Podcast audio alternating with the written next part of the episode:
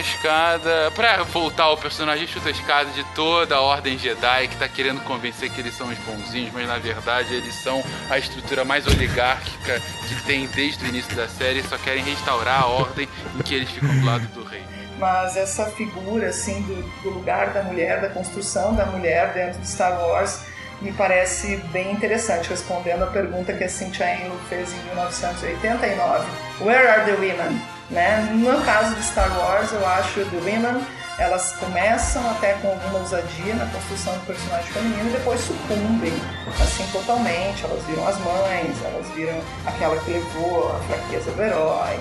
é interessante porque eu, eu vim para esse podcast achando que ia ser um, uma conversa muito leve e, e, e, e, e, sem grandes pretensões, e foi quase um seminário de teoria política, né? Quer dizer, como o Star Wars serve para a gente falar sobre várias coisas, né? vários medos, ansiedade. Acho que o melhor chute de escada aqui é no George Lucas e na tentativa dele de apagar o passado, né?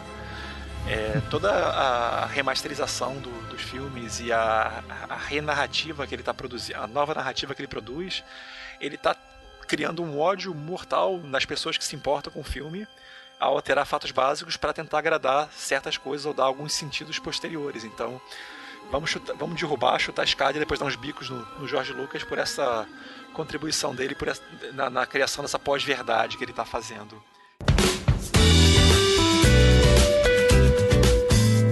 A escada é uma construção que serve para fazer um deslocamento vertical. Nem sempre é assim, mas tem um jeito de facilitar tudo isso. Elevador? Não.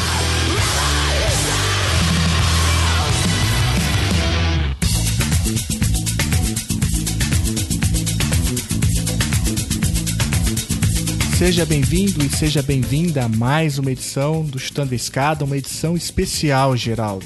É, uma edição de fim de ano que a gente vai falar aí do grande clássico do cinema, Guerra nas Estrelas ou Star Wars. A gente vai abordar aqui muitas coisas, por exemplo, como que as teorias de relações internacionais podem ajudar a entender o filme, o contexto do filme, a, o jogo político que existe dentro do filme e tantas outras coisas. E para fazer isso, a gente tem um time aqui, Geraldo. Nossa, é o Dream Team, uma galera muito legal.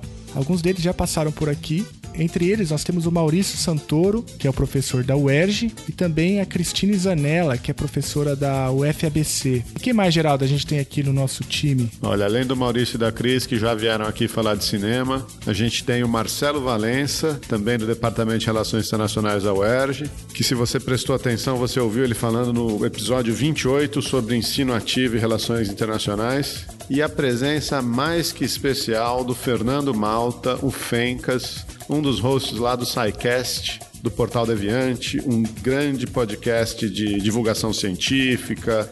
É, eles fazem um, um, trabalho ótimo aí, divulgando ciência com humor é, já há muitos anos. A gente teve o prazer de gravar com eles um episódio sobre Coreias é, mais um, uns meses atrás. E promete, viu? Essa conversa aqui tá de tirar o fôlego. De tirar o fôlego mesmo. Uma galera muito interessante, um papo bem legal sobre o filme. E antes da gente ir pro papo, vamos para os nossos recadinhos tradicionais. Então, vocês podem achar a gente no www.chutandoaescada.com.br, nas redes sociais, no Facebook é o Chutando a Escada, no Twitter é o arroba Chutando a Escada. Mandem recados, mandem, mandem e-mail, comentários, se você gostou desse episódio, principalmente esse episódio que é um episódio diferente, né? A gente vai falar de cultura pop, vai fazer uma brincadeira aí com, com Star Wars. Se você gostou, manda aí seu, seu comentário, se você quer mais episódios como esse, pro perguntas.chutandoaescada.com.br. E por falar em comentários, a gente recebeu muitos comentários sobre o último episódio do Elas Chutando a Escada, sobre sexismo, mídia e política com a Roberta Gregoli. Foi um episódio bem legal, a Débora e a Carol estão dando show no Ela Chutando a Escada. É, e também a gente recebeu alguns comentários sobre o chute 031 com a Carolina Mulan e o Maurício Santoro sobre a crise de refugiados no Brasil. Hoje o programa está muito longo, a gente não vai poder ler todos os comentários, mas acho que vale uma, uma nota aqui, não é, Geraldo? Só queria agradecer o pessoal que entrou lá na nossa timeline, que respondeu, Paulo Meirelli, Vitor Barros, Barros, o Hermes Moreira Júnior, que também já passou aqui com a gente. E se você quiser falar direto com a gente, tem sempre o nosso grupo lá no Telegram, que é o t.me barra chutando a escada. É isso mesmo, Geraldo, e que a força esteja com você. É isso aí. Solta o X-Wing!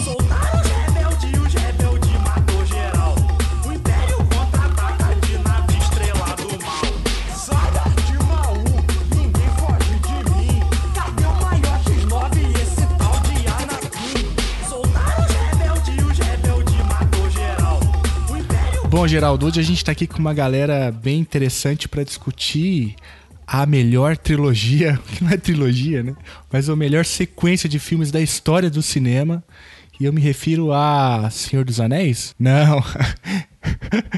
eu me refiro a Star Wars, não é isso, Geraldo? A gente está aqui para pagar promessa, né? Lá atrás a gente ficou, fez um programa sobre cinema com a Cris e o Maurício que estão aqui hoje de novo. E hoje a gente veio pagar promessa aqui, veio falar de política e, e Star Wars. E para isso, a gente tem aqui a presença da Cristine Zanella, que é professora da Federal do ABC. Tudo bem, Cristine? Tudo bem, gente? É um prazer estar aqui com vocês de novo. E também nós contamos com a presença do professor Maurício Santoro, que também já esteve, já é o terceiro episódio do Maurício Santoro aqui no Estando da Escada. A casa é sua, Maurício, tudo bem? Olá, Felipe, tudo bem? É um prazer estar aqui de novo. Muito bom. E Geraldo, quem mais a gente tem aqui? É, e somando com esses dois, a gente trouxe um, um pessoal novo aí também, né? Tá aqui o Marcelo Valença, que não é tão novo, também já gravou aqui com a gente, professor da UERJ. Fala, Marcelo. Valeu, Geraldo, valeu, Felipe, mas eu achei que vocês tivessem me chamado para outro programa, para falar de bons filmes e não, enfim, filmes. Ah, você vai, você vai ter tempo aí para colocar suas, suas opções. Mas o junto com o Marcelo tá aqui o Fernando Malto Fencas, que é o, um dos hosts do, do SciCast, um, um, podcast sobre divulgação científica, sobre ciência de uma maneira divertida. A gente já foi lá gravar com eles um episódio sobre Coreia do Norte. E não sei se todo mundo sabe, o Fernando também tem formação em relações internacionais, né, Fernando? Já ouviram um SciCast e já ouviram algum monólogo meu tentando explicar e falhando relações internacionais. Mas olá, gente, obrigado pelo convite, sinto-me honrado e um pouco amedrontado de estar aqui envolto professores. Eu sou um humilde bacharel, tentarei não decepcioná-los. Nobre bacharel. Nobre bacharel. Humilde, porém nobre. Mas então, gente, o... a conversa é sobre guerra. Na... Vamos, vamos começar daí. Vocês preferem Guerra nas Estrelas ou Star Wars? Cara, sei lá. Eu, eu não sou. Sendo bem franco, eu não acompanhei a trilogia original quando estava lançando. Eu era apenas um pequeno mancebo à época. Uh, mas de qualquer forma, tem, tem muito. A própria mudança do nome tem a ver com o mundo globalizado, né? Agora os nomes têm que ser todos de forma em inglês, porque tem que ter a criação da marca, não pode ficar sendo uma coisa individualizada tá, e tudo mais. Vai ser inglês então, né? É, pessoalmente caguei. É, a gente tá falando a mesma coisa, mas enfim, vocês que sabem.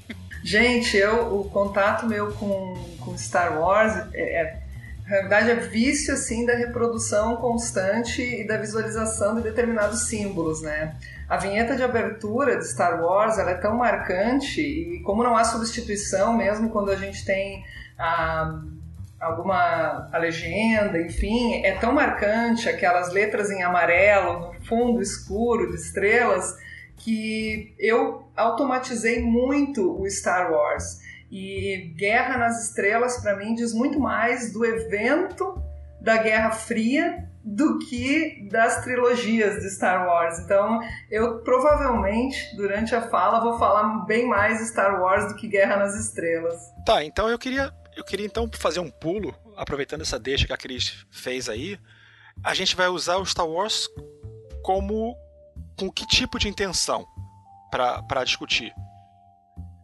Porque usar recurso de, de elementos culturais simplesmente por usar ou para fazer analogias, eu acho que fica meio solto. Eu acho que a gente podia tentar estabelecer qual é o impacto que a nossa discussão aqui vai ter para a política. Vai ser meramente imagem, vai ser analogia, vai ser simbolismo, a gente vai fazer como? É, você está vendo a contribuição do, Mauri... do Marcelo, né? Ele vem no podcast dos outros e já quer determinar como é que é o negócio. Não, na verdade, eu, eu, eu, não vou, eu não vou ser tão megalomaníaco assim de achar que eu posso decidir o que a gente vai fazer, que eu dou quatro possibilidades para gente pensar. Vamos lá. Tá vendo? Fernando, vamos lá, quatro perguntas, tá? É, a gente pode discutir o Star Wars tentando fazer relações de causa e efeito nas relações internacionais. E aí, quando a Cris fala de globalização e guerra nas estrelas e guerra fria, tá indo pra um pouco nessa linha. A gente vai usar Star Wars como veículo, de, veículo ou imagem para ilustrar os conceitos e processos pra, e explicar ideias, tanto da, da trilogia da década de 70 da, da, e 80 para 90. A gente vai usar como forma de obter evidência ou informações sobre ideias, crenças, normas, sei lá, de uma sociedade política, ou a gente vai usar Star Wars como forma de evidenciar fenômenos para constituir normas, valores e ideias. Pessoalmente, eu acho mais divertido a segunda opção, né? Fazendo analogias veículo imagem, né? Exatamente. É como que as construções do filme ah, representam construções políticas humanas, né? É, é, é, reais, não fictícias, né? E claro, e o que também vão explicar os momentos da sua época, né? O debate político do final da década de 70 e início da década de 80 não é o da década de 2000 e não é o da década de 2010, final da década de 2010, né? Então, ah, ah, mas ainda assim, as construções que você tem no filme são analogias explícitas, desde a figura do Stormtrooper e seu próprio nome, né? Até as próprias construções políticas ah, mais básicas ou mais arrojadas. Então, beleza, não, tranquilo. Só para tentar ver um pouquinho disso aí, até pra gente poder ajudar quem tá ouvindo a, a, a ter uma. Enfim, perceber qual vai ser a contribuição que a gente vai usar para nessa leitura, né? Tem várias maneiras, né, da gente pensar o Star Wars, né? Então, bom, a maneira como a gente pensa Star Wars tem muito a ver com a relação da sociedade em cada momento, com a democracia, com os processos de globalização, de integração econômica. Né? Então, a, a trilogia original, lá nos anos 70 e 80, é filha da desilusão com a Guerra do Vietnã, ah, do período do Watergate, quer dizer, os heróis são revolucionários, guerrilheiros, tentando derrubar uma superpotência.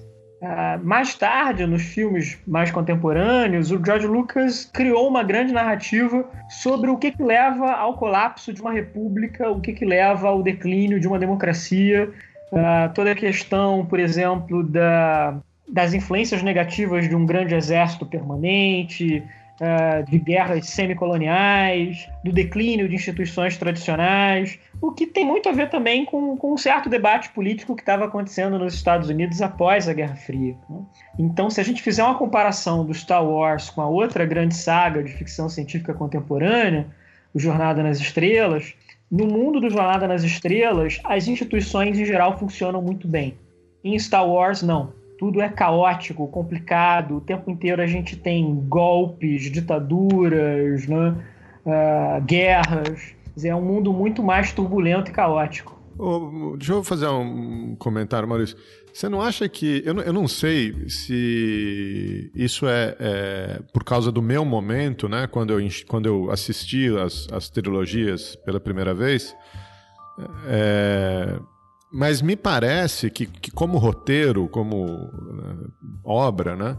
A segunda trilogia, né, os episódios mais novos, o que- é o 1, 2 e o 3, mas na verdade são os produzidos mais novos, ela tem um caráter político muito mais é, evidente do que, do que a primeira, né?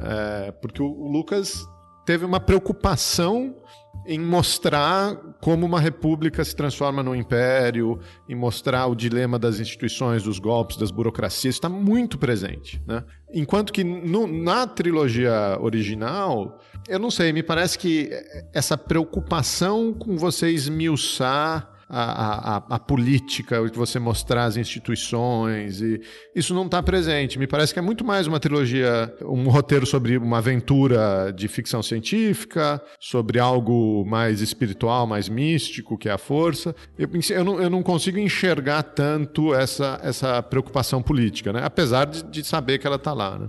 É, acho que ela está colocada lá, mas de uma maneira muito bem construída e que eu acho, inclusive, que funciona melhor do que na trilogia mais recente, né? Dizer, a primeira é um conto de fadas, né? Ela está dialogando com mitologia, com, com elementos de vários filmes, né? Mas a mensagem política está lá, né? Quer dizer, aquele império semifascista, né? Ah, ao som de, de uma sinfonia inspirada em Wagner, onde os oficiais da Marinha Imperial se vestem como tropas nazistas, né? E essa ideia do Estado como uma grande máquina, né, que vai encontrar a sua apoteose na figura do Darth Vader. Né? E no que é o meu filme favorito de toda a saga, que é o Império Contra-Ataca, essa ideia do Estado como uma máquina que vai esmagando tudo no seu caminho está muito presente, né? É, inclusive é o filme mais sombrio, né? Quer dizer, a esperança no Império Contra-Ataca é um fiapinho que fica ali pelas pontas no final do filme, né? Tentando ver o que, que vem depois. Na trilogia mais recente, assim, na minha visão, essa mensagem política ficou muito explícita e acho que o Lucas errou no tom, inclusive, né? Tem horas em que parece que você está assistindo um telecurso segundo grau sobre como as democracias entram em colapso. Quer dizer, eu me senti ali sendo catequizado, né? E não funcionou bem. Os diálogos são ruins, né? Os personagens muitas vezes são superficiais. Faltou Todos. aquela magia, né? Da trilogia inicial. É, é aquela velha, aquela velha pergunta que, pergun que falam, né? Sobre a profundidade do Qui-Gon né? É, Você pergunta assim, ah, defina o Yoda. Aí você dá uma série de características e tal. Yoda. Depois do filme inteiro em que ele era um protagonista, defina Qui-Gon. O que, que você de fato soube desse personagem? Nada, né? Ele é um sábio mestre Jedi. Mas assim, não tem. Além de sábio, você não consegue fazer nada. Justamente porque você não aprofunda na trama. Você, ah, as primeiras histórias têm um aprofundamento muito grande nos personagens, enquanto que essa nova trilogia, o foco é na história em si, que é mal conduzida. É, por mais que a gente tenha que sempre saudar o eterno Jar Jar Binks, Ah, muy, muy. a, a história, principalmente do primeiro filme, é muito horrorosa, né? Se você parar pra pensar, ela é péssima. E o, o vilão que tinha tudo pra ser um puta vilão, o sucessor do Darth Vader, ele é horrível, ele é assim, bem, bem superficial mesmo, né, o Darth Maul.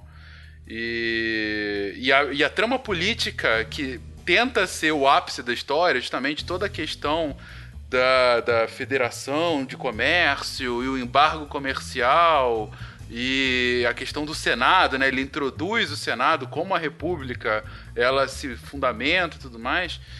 É, é- é- como você colocou agora, Maurício, é um debate muito superficial. É superficial, lento e que leva a pouco lugar, né? Aí sem contar toda a trama lá de, do deserto, que ah, demora muito para se desenrolar, e aquela corrida espacial num kart com o pequeno Anakin. Desculpa, Marcelo. Exatamente. É, já é passível de, de- de- de punição e de prisão, né? Não mais de medida cautelar. É, a- gente, essa, essa lembrança das datas eu acho extremamente interessante. Essa semana, conversando um pouco sobre Star Wars, eu me deparei assim, com uma troca de, de conversas com, com colegas e, e, sobretudo, com alunos. E diversos alunos hoje das relações internacionais não conhecem, têm curiosidade, sabem que é um patrimônio da cultura popular, enfim, mas não conhecem a, as trilogias do Star Wars, gostariam de conhecer mais. Então, pensando um pouco nisso, pensando que faz 40 anos do primeiro lançamento, né? O primeiro lançamento é de 1977. A primeira trilogia, o primeiro filme, 1977. Então, a gente está 40 anos.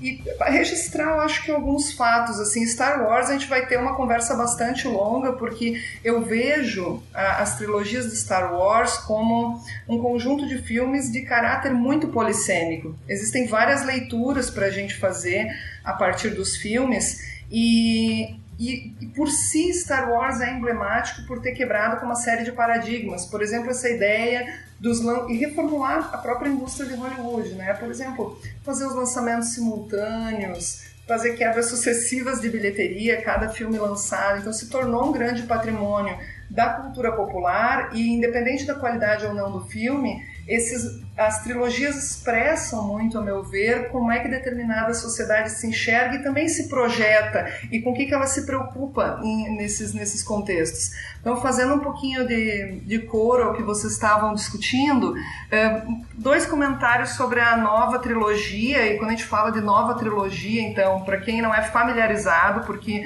o universo Star Wars ele envolve assim sete ou oito filmes, se a gente for pegar ali o interlúdio, né? Hoje, mais um universo expandido infinito de produtos de Star Wars. Mas então, falando da, da nova trilogia, essa que vai ter o primeiro filme né, de 99, o segundo sai em 2002, 2005, é, é, reforçando né, o ambiente, esse ambiente em que a globalização estava no seu ápice, mas começava a dar sinais de uma ascensão maior do poder presidencial nos Estados Unidos. Lembrando que o filme de 2002 ele sai depois do ataque às Torres Gêmeas e já naquele contexto de invasão do Afeganistão. Então, consolidação sucessiva de poderes eh, em cima da figura do presidente nos Estados Unidos, há muitos direitos e liberdades eh, democráticas ameaçadas, tanto dentro do território americano quanto fora do território americano. Tem uma frase que me chama muita atenção, que é um pouco aquela ideia da, da política do inimigo, né? Eu sempre quis escrever um artigo sobre isso, nunca escrevi, que é a ideia da política externa do inimigo. Se você não está comigo, você está contra mim. Anakin, my allegiance is to the Republic, to democracy! If you're not with me, then you're my enemy. Only a Sith deals in absolutes. Essa frase é uma frase que, que o Anakin vai usar naquela, já naquele período seu de transição para Darth Vader. Ele vai utilizar dizendo: se você não está comigo, você é meu inimigo. E o Obi-Wan vai, o Obi-Wan vai comentar: é, só quem pensa assim é um Lord, um Lord Sith. Né? Então, esse contexto todo de, de perda de liberdades, de solução. Um, monocromática da situação, né? Se você não está comigo, você está contra mim. Esse duelo bem e mal, muito marcado, eu acho que revela bastante daquela sociedade e daqueles problemas políticos da, de 2002, especialmente nesse segundo filme da nova trilogia. E sobre a velha trilogia, um comentário também. É, apesar assim de talvez existir dificuldade da gente enxergar um pouco a política dentro dos filmes da velha trilogia, que são os filmes de 77, 80 e 83. É, a velha trilogia ela se dá naquele contexto da ascensão do Reagan ao poder, né? Então, o Reaganismo, um período de ascensão do conservadorismo, militarismo nos Estados Unidos, a ideia do empreendimento individual, e aí acho que tem muito na figura do Han Solo, essa, essa personagem, do, o, o cara que se constrói, né? Que é o empreendedor de si mesmo a ideia da família, dos valores tradicionais. Depois até eu queria comentar um pouquinho do papel da mulher aí nas trilogias. Mas um, um aspecto para concluir essa minha intervenção aqui, um primeiro aspecto que eu queria destacar da velha trilogia em relação à política dentro do filme é que me, assim, que me provocou bastante em relação à velha trilogia é como, mesmo do auge de todo o seu conhecimento e controle sobre o pensamento e, e, a previsão do que, que ia acontecer, né? A guerra está vindo, a guerra está vindo. O imperador ele não consegue enxergar a resistência que estava sendo criada pelo que, ser, que seria oposta a ele pelo próprio Darth Vader. Né? Então eu acho que tem ali política dentro do filme na medida que a gente não vê de onde parte a resistência ao autoritarismo. Existem inúmeros cenários de resistência ao autoritarismo que às vezes a gente não enxerga e não consegue entender muito bem e até hoje a gente se esforça por explicar. Eu penso muito na, na ideia da primavera árabe. Né? Então nós temos um cenário, com todas as discussões pontuais em relação ao quanto de autoritarismo é ou não, mas fenômenos que não conseguem ser lidos de resistência. E aí, só para terminar e costurar com agora a nova trilogia que acabou de começar, com o Despertar da Força, eu acho que a gente enxerga isso também, essa ideia de não saber de onde está vindo a resistência ao autoritarismo, na figura do Finn, né? Que era um Stormtrooper, antes era só um número, ele se revolta com aquela situação. Inicialmente a gente tem a impressão assim, de uma questão individual, que vai sucessivamente se tornando uma preocupação mais coletiva e que está sufocado dentro daquele sistema autoritário, enfim, ele se liberta e foge, agrega ali espaço a a resistência, agrega forças à resistência. Então, acho que existem elementos políticos também na velha trilogia, especialmente nessa resistência que surge dentro de, de, de cenários que parecem resolvidos, como era, por exemplo, o caso do Império e a presença do Darth Vader, que o, o Imperador não enxergou ele eh, oferecendo resistência, acaba, enfim, sendo muitos spoilers, né? Mas acaba justamente sendo eliminado Pô, por ele. Spoiler de 40 anos eu acho que é um pouco. Verdade. Tá liberado. Tô, tô absolvida, então.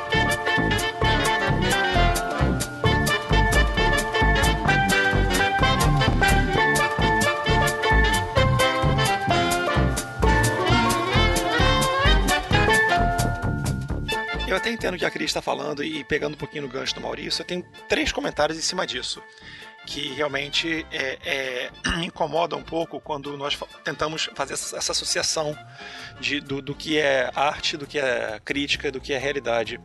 Quando o Maurício falou que a primeira trilogia, o, enfim, os episódios 4, 5, 6, n- é, não refleti, não, é, a expectativa e o, o, o- enfim, a vibração que você teve desses episódios não foram refletidos na, no 1, 2 e 3, ou pelo menos os impactos, eu não sei o quanto existia de expectativa ali para ah, vai vir depois de 20 anos vai vir alguma coisa, então estamos loucos por, enfim, por informação, por, por filme, por coisa. Então eu não sei o quanto é o fracasso de fato. Eu não gostei do filme, deixar bem claro isso aí. É, o quanto o fracasso de fato foi uma, uma quebra de expectativa ou foi de fato um fracasso retumbante. Mas ainda assim, a Cris falou: ó, tá, tá quebrando barreiras, as pessoas estão se frustrando e continuam indo lá se frustrando. Então o pessoal gosta de sofrer. E nessa mesma linha, é, por mais que o, o Geraldo já tenha passado pra gente alguns artigos levantando o lado político, eu tenho problemas sérios em associar imediatamente essa dimensão política do Star Wars com a política, com, enfim, a época dele. Porque se vocês olharem, beleza, o primeiro filme é de 77, mas você teve um, um romance escrito e publicado em 76, que foi baseado no roteiro do filme.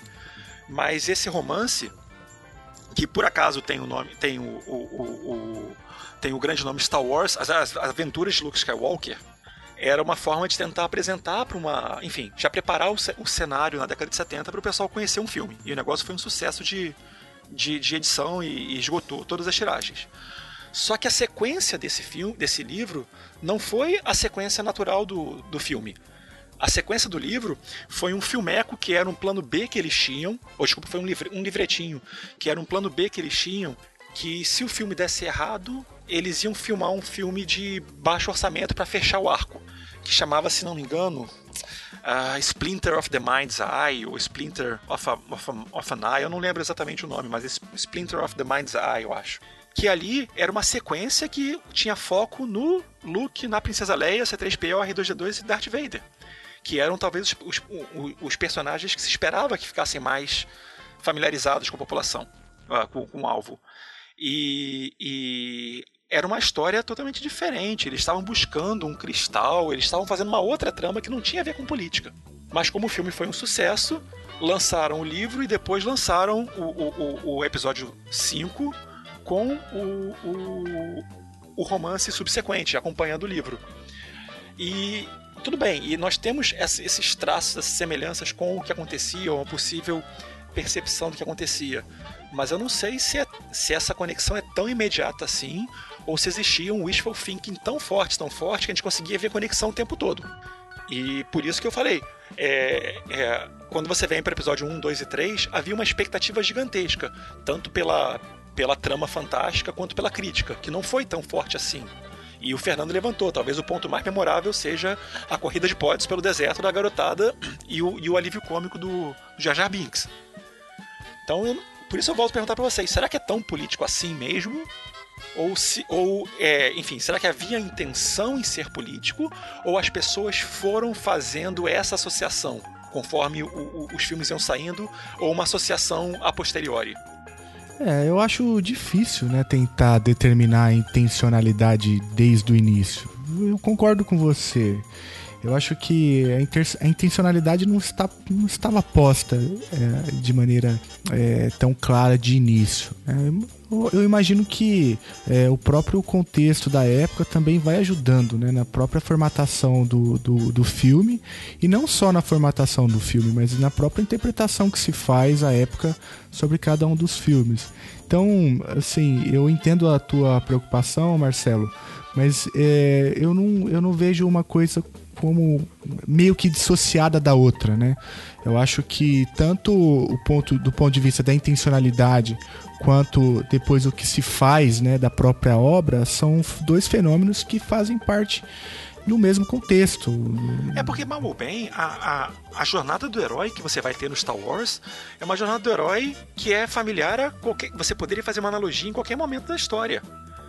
É uma, é uma revolta contra uma liderança, é que, enfim, uma população, um grupo de, de, de rebeldes que vai se liderar, vai, vai se revoltar contra o poder hegemônico, opressor, e que causa um, um conflito político. Mas essa não é a jornada do Não, não, herói. não, não, a jornada do herói não, mas tipo assim, a jornada do herói, a trama, desculpa, o, o esqueleto que, que o Star Wars é construído, ele pode ser adaptado em qualquer momento. E quando a gente vai buscar a jornada do herói ali, é, a jornada do herói, é- enfim, a gente já discutiu em podcast passados, vocês discutiram no podcast cinema, a gente consegue enxergar uma jornada do herói perfeitamente bem ali. Então é uma, é uma fórmula que, que cai bem pra tudo. Eu fico, eu fico na dúvida se essa interpretação, se enfim, se o episódio 4 fosse lançado hoje, você podia associar imediatamente com os impactos de hoje, Pra dizer que houve uma, um reflexo perfeito da política. Eu tenho minhas dúvidas, sabe? Eu fico com muito pé atrás.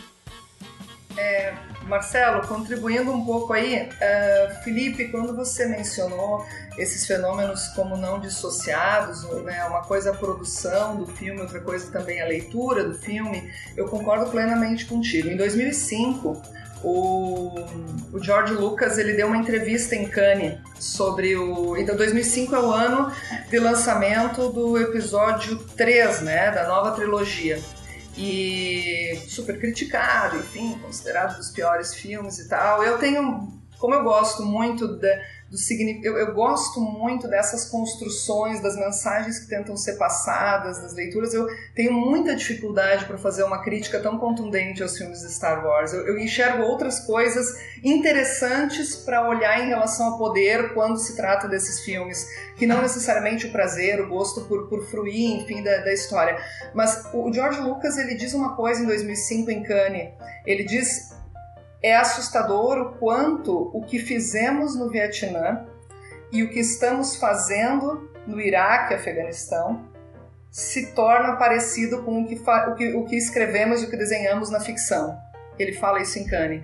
Então eu acho que a ideia não é uma intencionalidade tão. eh, Eu acho que a ideia de, de usar o cinema como instrumento para entender poder entender a sociedade não é exatamente buscar no cinema uma construção ipsis literis ou uma metáfora perfeita de determinado momento político, mas sim enxergar no filme, dentro da medida, claro, do que a gente consegue também justificar essa visão, eh, o que, que há ali de, de, de projeção de medos, de ansiedades de determinada sociedade. Por exemplo, eh, na nova trilogia, a gente enxerga ali o exército dos clones, né? E daí tem os clones e os droids do outro lado. E nesse confronto ali, a gente enxerga pela primeira vez a, a interação dos Jedi que tem essa, essa ideia hum, mística, né? uma, uma questão até espiritual envolvida, mas que em comparação aos, aos, aos clones e aos droids, os torna muito humanos. Eh, o Obi-Wan, ele quando luta quando contra o Lord Grievous, ele está em cima de um animal, né? Então assim, liga muito a ideia da biologia, do que é vivo ali. Eh, e essa ligação ela se confronta com aquela relação que no momento da Guerra dos Clones os Jedi estabelecerão com os clones. Tem umas, algumas cenas muito interessantes porque pela primeira vez que os Jedi e os clones se, se comunicam, há uma desconfiança dos Jedi, dos- por exemplo, são nossos parceiros nesse lado da luta. E eu vejo muito nessa construção uma certa ansiedade, um receio humano, inclusive das próprias estruturas militares, de como lidar com a tecnologia e que lugar a tecnologia vai ocupar dentro dos exércitos e das novas estruturas de combate. Então, acho que é mais nesse sentido, para tentar ilustrar um pouco o que, que eu quis dizer também, é mais nesse sentido, não necessariamente como um reflexo perfeito, mas como projeção de algumas ideias políticas em vigor e também de alguns anseios, algumas ansiedades que existem na sociedade. E eu acho, Felipe, você assim, concordo plenamente contigo que no momento que a gente lê, que a gente assiste o filme, a gente também constrói uma imagem do filme e um significado para o filme, um sentido para aquilo que a gente vê.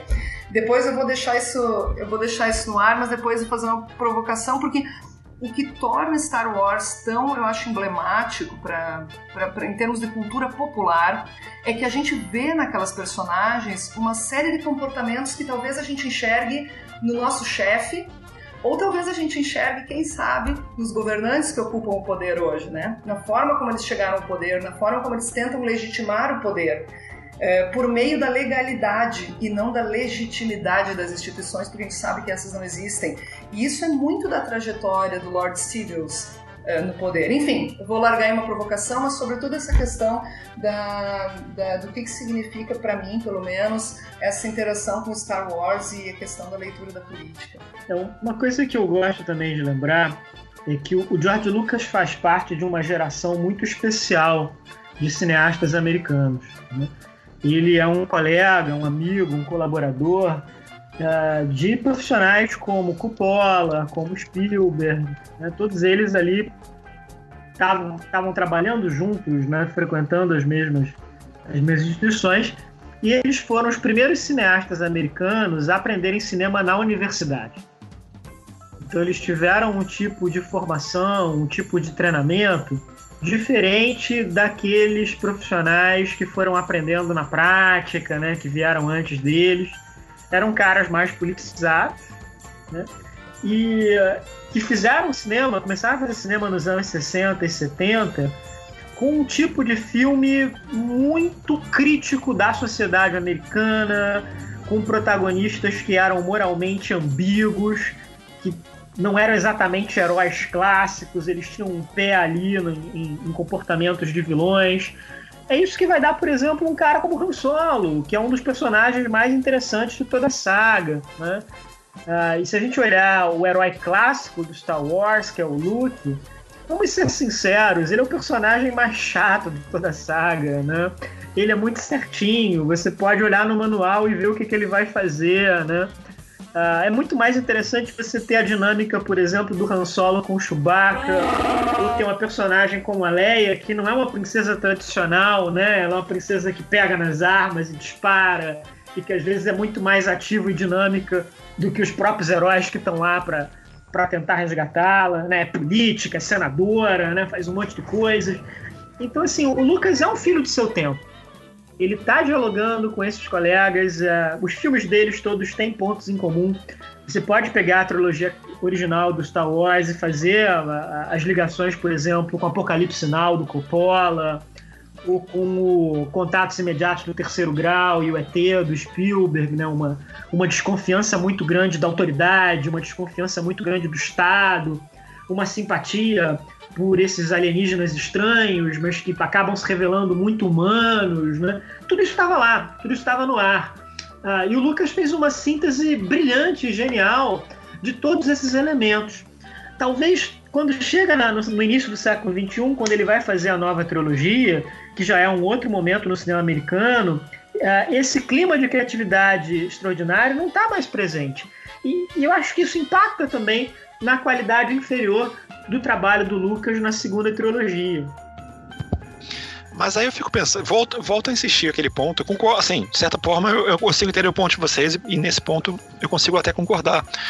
Mas eu volto a insistir nessa questão de que é, essa criação da expectativa, ou pelo menos essa identificação de pontos e questões políticas, polêmicas, pessoais, enfim, coisas que a gente consegue ver e achar aquele filme como, como inspirador.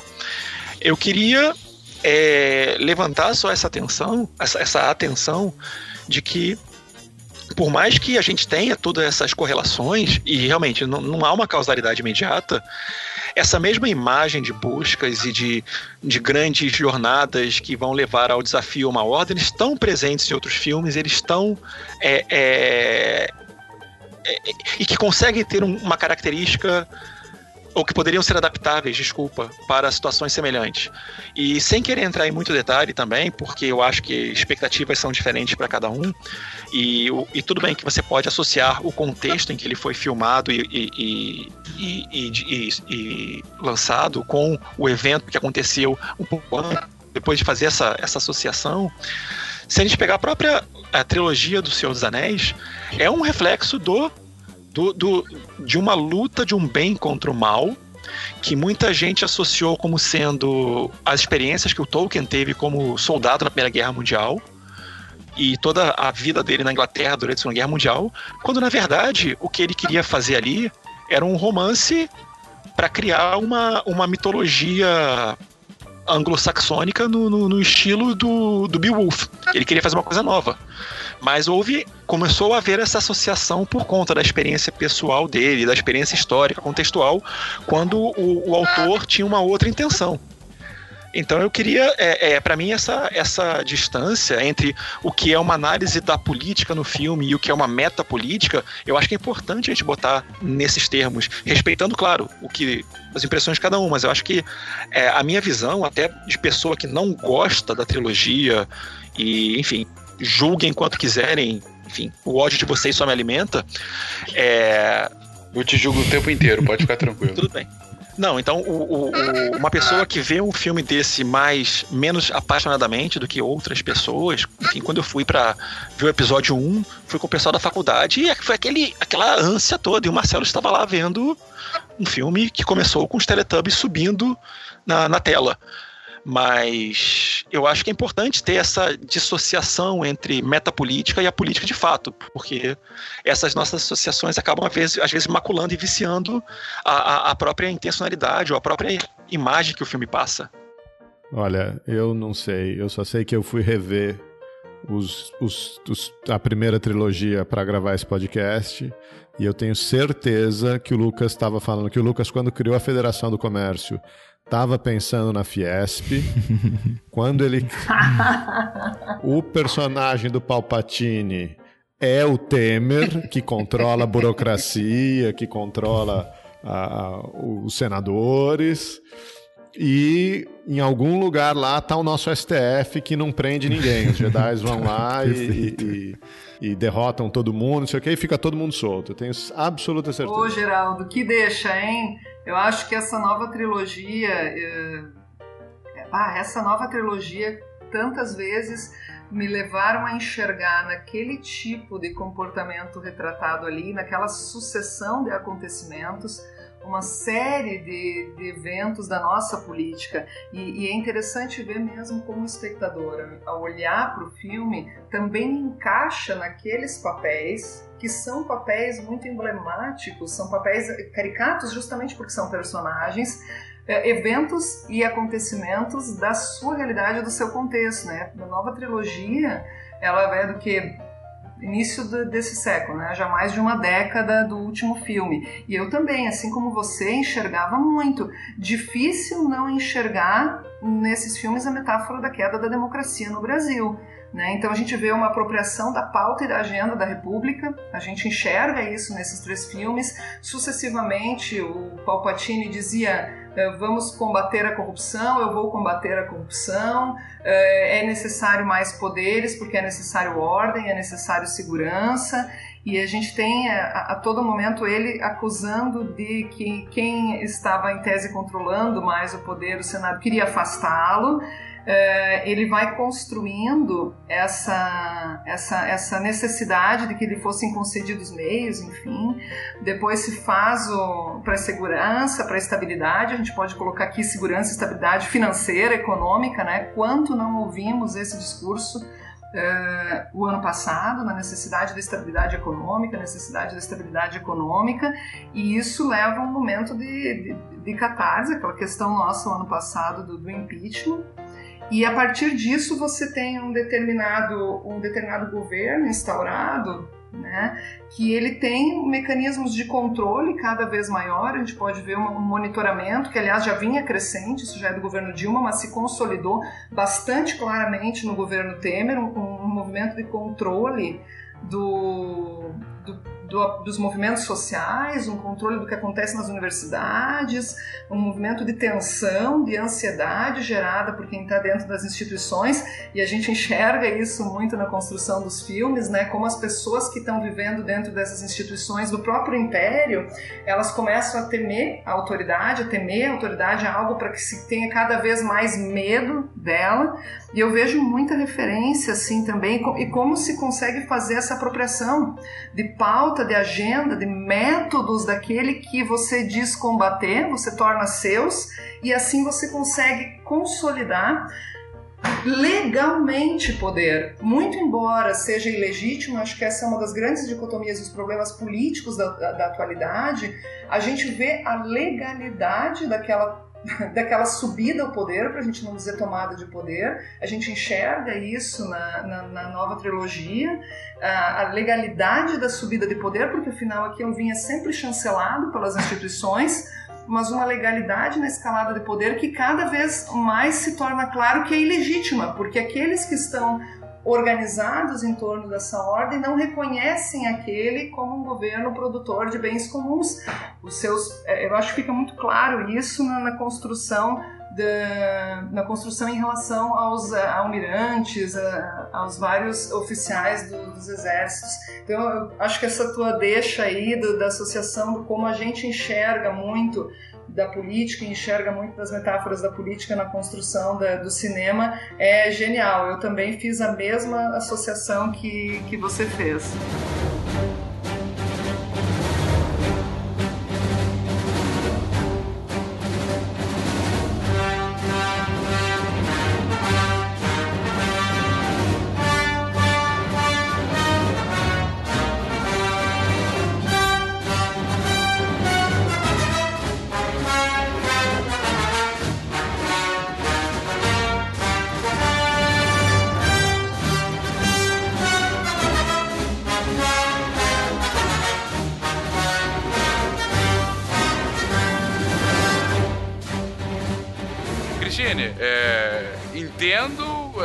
Acho bem interessante essa interpretação.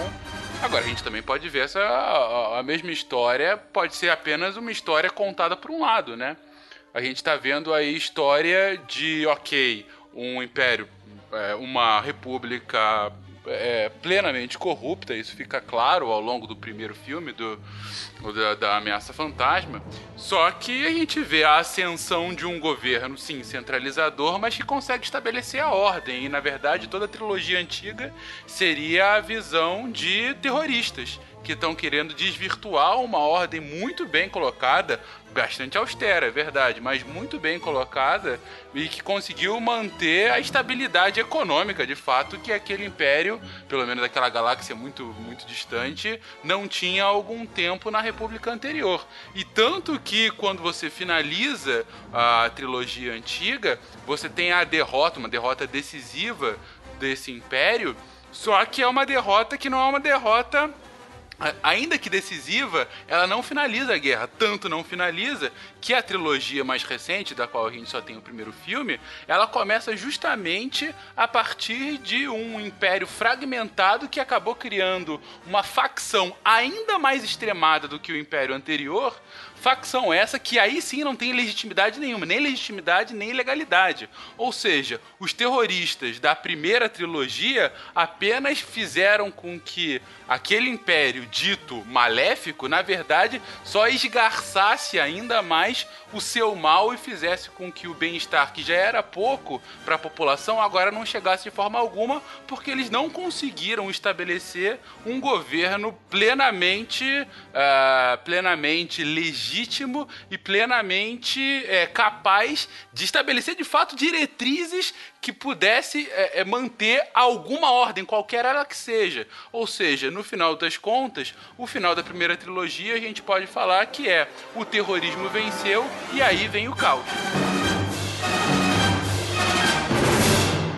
Fernando, eu sei dessa leitura, é uma leitura até que existe bastante com frequência, né, em relação a a, associação do, do Luke Skywalker com a ideia de um líder terrorista, enfim, essa resistência, eu reconheço aí esse esforço de fazer essa construção, mas eu te confesso que eu não entendo, eu não leio, eu não enxergo algumas premissas das quais tu partes, por exemplo, a ideia de construção de uma ordem estável, mesmo que autoritária. É, não me parece que em nenhum momento da trilogia apareça essa ordem estável e incontestável. A gente tem que E lembrar também que a não me trilogia parece é vista do ordem- lado dos Ainda- rebeldes, né? Não, e, também não, me- e também não me parece que a- a- as próprias promessas feitas por esse império ou o imperador elas são cumpridas. É, se a gente olhar para quando, é, quando a gente faz ver aquela transformação do Anakin em Darth Vader, ele uma das grandes razões para ele se converter era salvar a Padmé, né? Que ele tinha tido aquele sonho, enfim, e queria salvar ela da morte. Eu faço qualquer coisa desde que você me ajude a salvar ela. Não posso viver com ela, sem ela. Isso é uma coisa que eu vou falar um pouquinho mais mais adiante, mas essa construção toda, o próprio Imperador Palpatine, assim que o, que o Anakin se ajoelha e se submete, ele diz, teremos que construir isso juntos. Então eu não vejo, essa é só uma pequena metáfora de, de tudo que eu não vejo eh, o Império realizar. Então essa história da ordem, da segurança, de uma ordem imposta, estável, de uma economia que foi...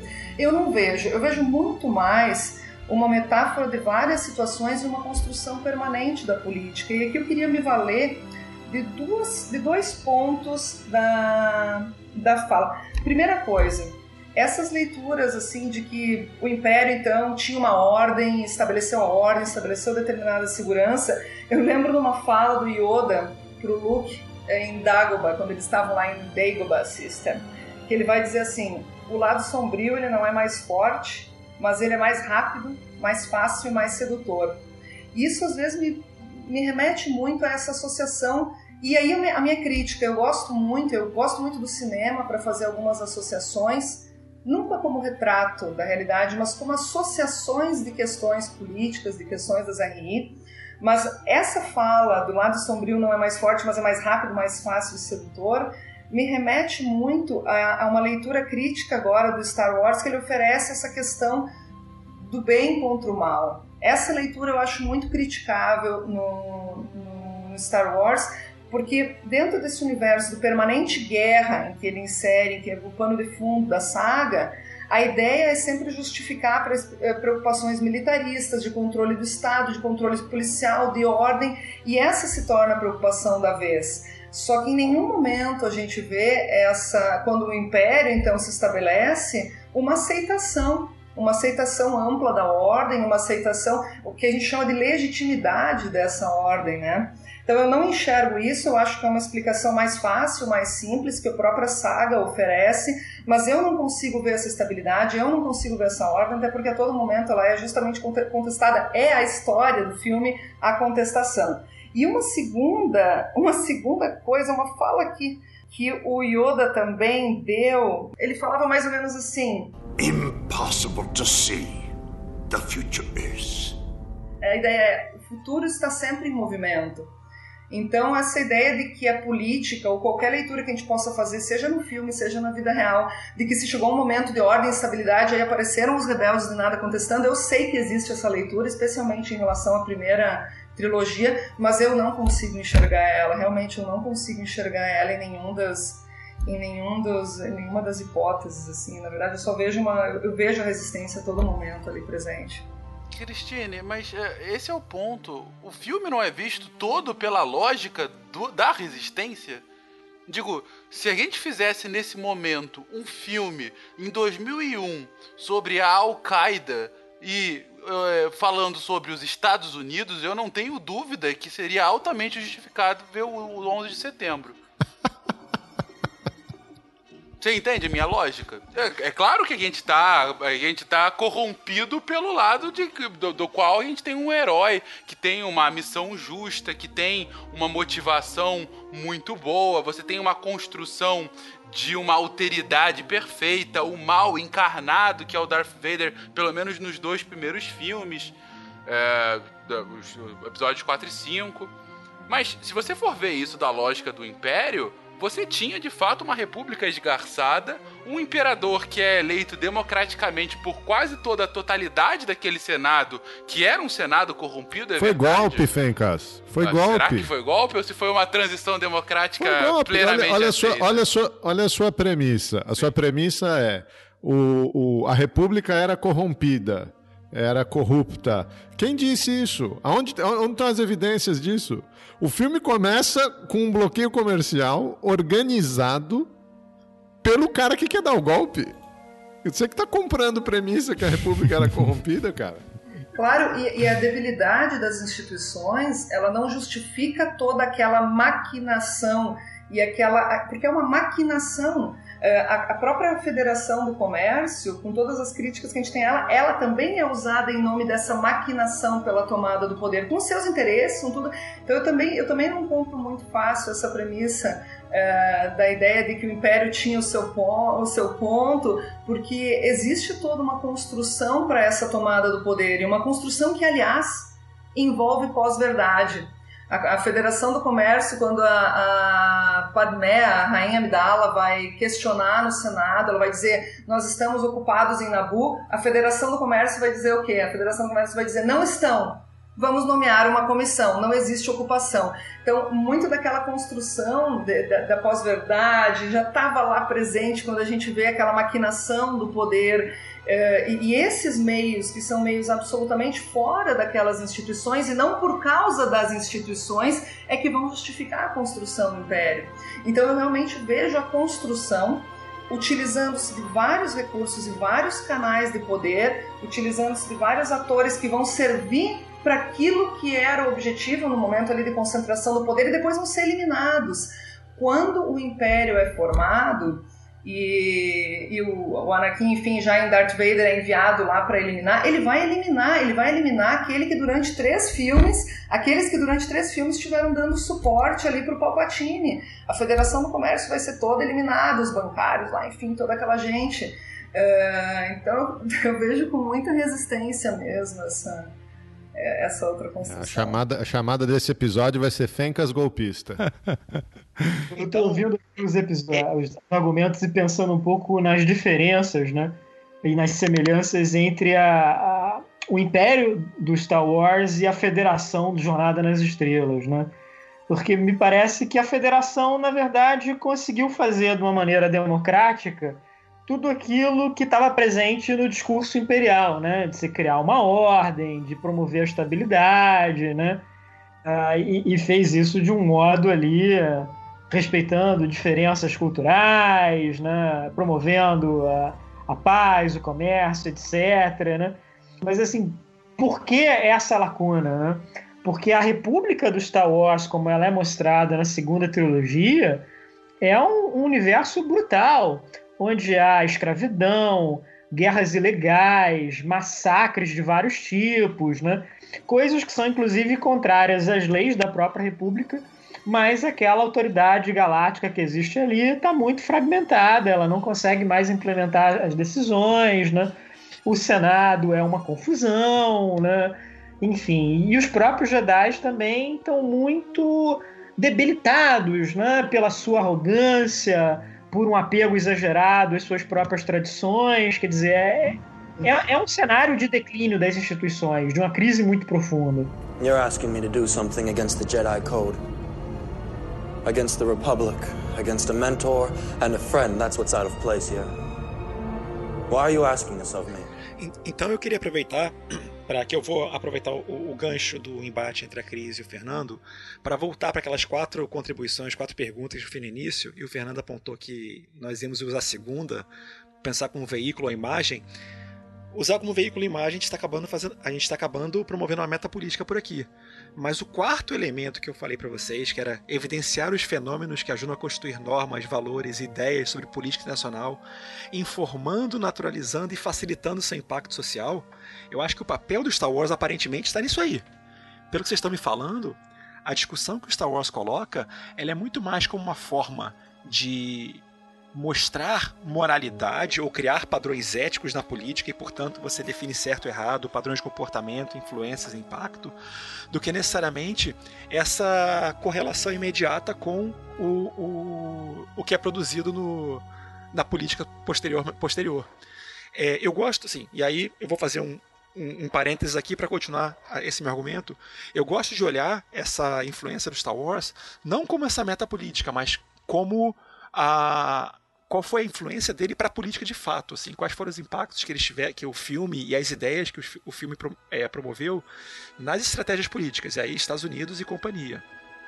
É, falar do, do, da estratégia Star Wars do Reagan é, é, é, batido, mas que tal a gente olhar essas formas de comportamento? O Maurício fala, olha, a, a, a fazendo a tensão entre Star Wars e Star, Star Trek, por que não, a gente não olha como uma forma de, de comportamento?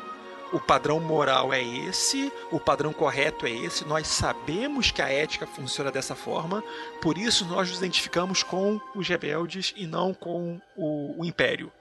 Nós sabemos que o correto seria o correto e o moralmente certo e o eticamente recomendável seria fazer tal ação e não destruir o, não construir uma, uma arma chamada Estrela da Morte para destruir o sistema todo. Então eu acho que a, a, a o que, o que pode ser apurado da, da, Star Wars não é necessariamente essas correlações imediatas, mas é esse senso que ele dá pra gente de, de, de não vou falar maniqueísmo, porque maniqueísmo eu vou acabar dando tiro no pé posteriormente, mas muito mais um senso de, de mostrar que existe uma ordem que nós achamos que é correto, existe um comportamento assim, e nós nos identificamos dessa forma, e portanto a gente consegue fazer analogias, seja no 11 de setembro, seja no, no em mudanças pacíficas de governo, seja no que diabo for que vocês querem colocar, que essas mudanças funcionam porque o filme ele ajuda a gente a internalizar e aceitar que certos padrões são corretos ou certos valores para serem promovidos são corretos.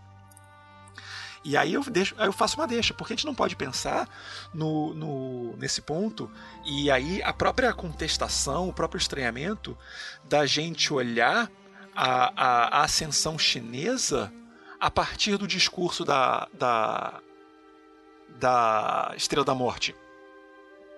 A China, a grande potência, construção, comércio, aquelas grandes indústrias surgindo por ali, fazendo uma analogia com a Estrela da Morte que vai romper com aquela ordem é fácil construir uma, uma leitura dessa maneira. E a gente pode até voltar nessas leituras, nesse maniqueísmo, voltar lá no Dick Cheney, falando que o, o, os Estados Unidos deveriam trabalhar no lado negro da força e começar a promover a tortura para poder garantir a segurança na, na, no seu ambiente entre os seus pares. E aí você teve toda aquela onda de memes do Dick do, do, do, do Cheney como Darth Vader, né? Durante 2003, 2004, sei lá. E aí você vai ter o, o, a linguagem dando pra gente o moralmente correto. Ou o que é aceitável, o que é inaceitável, ou por que nós devemos fazer certas coisas para prevenir ações. Eu acho que mais do que buscar essa meta política, essa interpretação da política, a gente vê os impactos que ele promoveu na política de fato. Uh, eu vou só aqui me defender agora, estou sendo chamado de golpista. Isso é uma, uma calúnia para com a minha pessoa. Então eu tenho que defender minimamente meu ponto aqui. Meu ponto, na verdade, estou tentando trazer algum tipo de antagonismo a essa visão quase reificada de bem e mal que a gente tem aqui no, em Star Wars. É, porque assim, se a gente for parar pra pensar, puta, ok, o, o, Império é mal por conta de A, B, C, enfim, a gente pode dar N exemplos do porquê. Olha, o primeiro filme, logo no início, ele explode um planeta, cara. Quem, quem, que, que não, não, o bem e mal, o bem, o bem, o bem e mal não são tão definidos, o bem e mal são fluidos ali. A Cris falou do, do, do, do Anakin virando Darth Vader para salvar a, a princesa lá, qual é o nome dela? Esqueci, enfim. A Natalie Portman. A Padmé. Padmé. Padmé. Então, o bem e mal não são definidos ali. O bem e mal são fluidos. Não, mas, Você não tem esse tá, maniqueísmo. Mas não, mas tá, aqui tá bem claro que o Império, a única, pelo menos os pontos colocados até agora, é que a, o Império só pode ser mal, ele não tem qualquer tipo de bondade. Ele foi construído pelo mal e ele produz mal. Pelo menos foi a minha interpretação das falas não, até aqui. Não, lembra quando eu falei do comportamento ético e do, e do moralmente certo o que você tem que fazer? Se o Império impõe uma ordem, a partir daquela ordem dele, o bem e mal são definidos. Como existe uma força externa ali, os rebeldes, eles conseguem botar um anteparo a essa construção de bem e mal, um anteparo a uma reificação dessa ordem, e portanto, o comportamento deles, e aí entra toda a, a nossa paixão pelos underdogs, né? Todo mundo cu- curte um underdog. Sim, O- sim, sim. Então a gente vai torcer pra eles, porque torcer pra eles é o correto. Sim, você tá indo contra o sistema. Sim, e quando eles impõem essa quebra de valor, eles impedem que o império replique uma ordem à luz deles. Então já cria um antagonismo. O bem e o Isso. mal tá ali. Eu acho É, que eu e- mencionei no, no, po- no podcast sobre aprendizado ativo do diálogo entre o Luke Skywalker e o, e o Obi-Wan Kenobi sobre o, o Darth Vader. Em que eles estão discutindo se o, é, que o, o, o Obi-Wan Kenobi fala que nós perdemos o Darth Vader e que o, e, o, e o Luke fala que o Darth Vader não está morto. Na verdade, os dois estão falando a mesma coisa, só que partindo de pontos diferentes.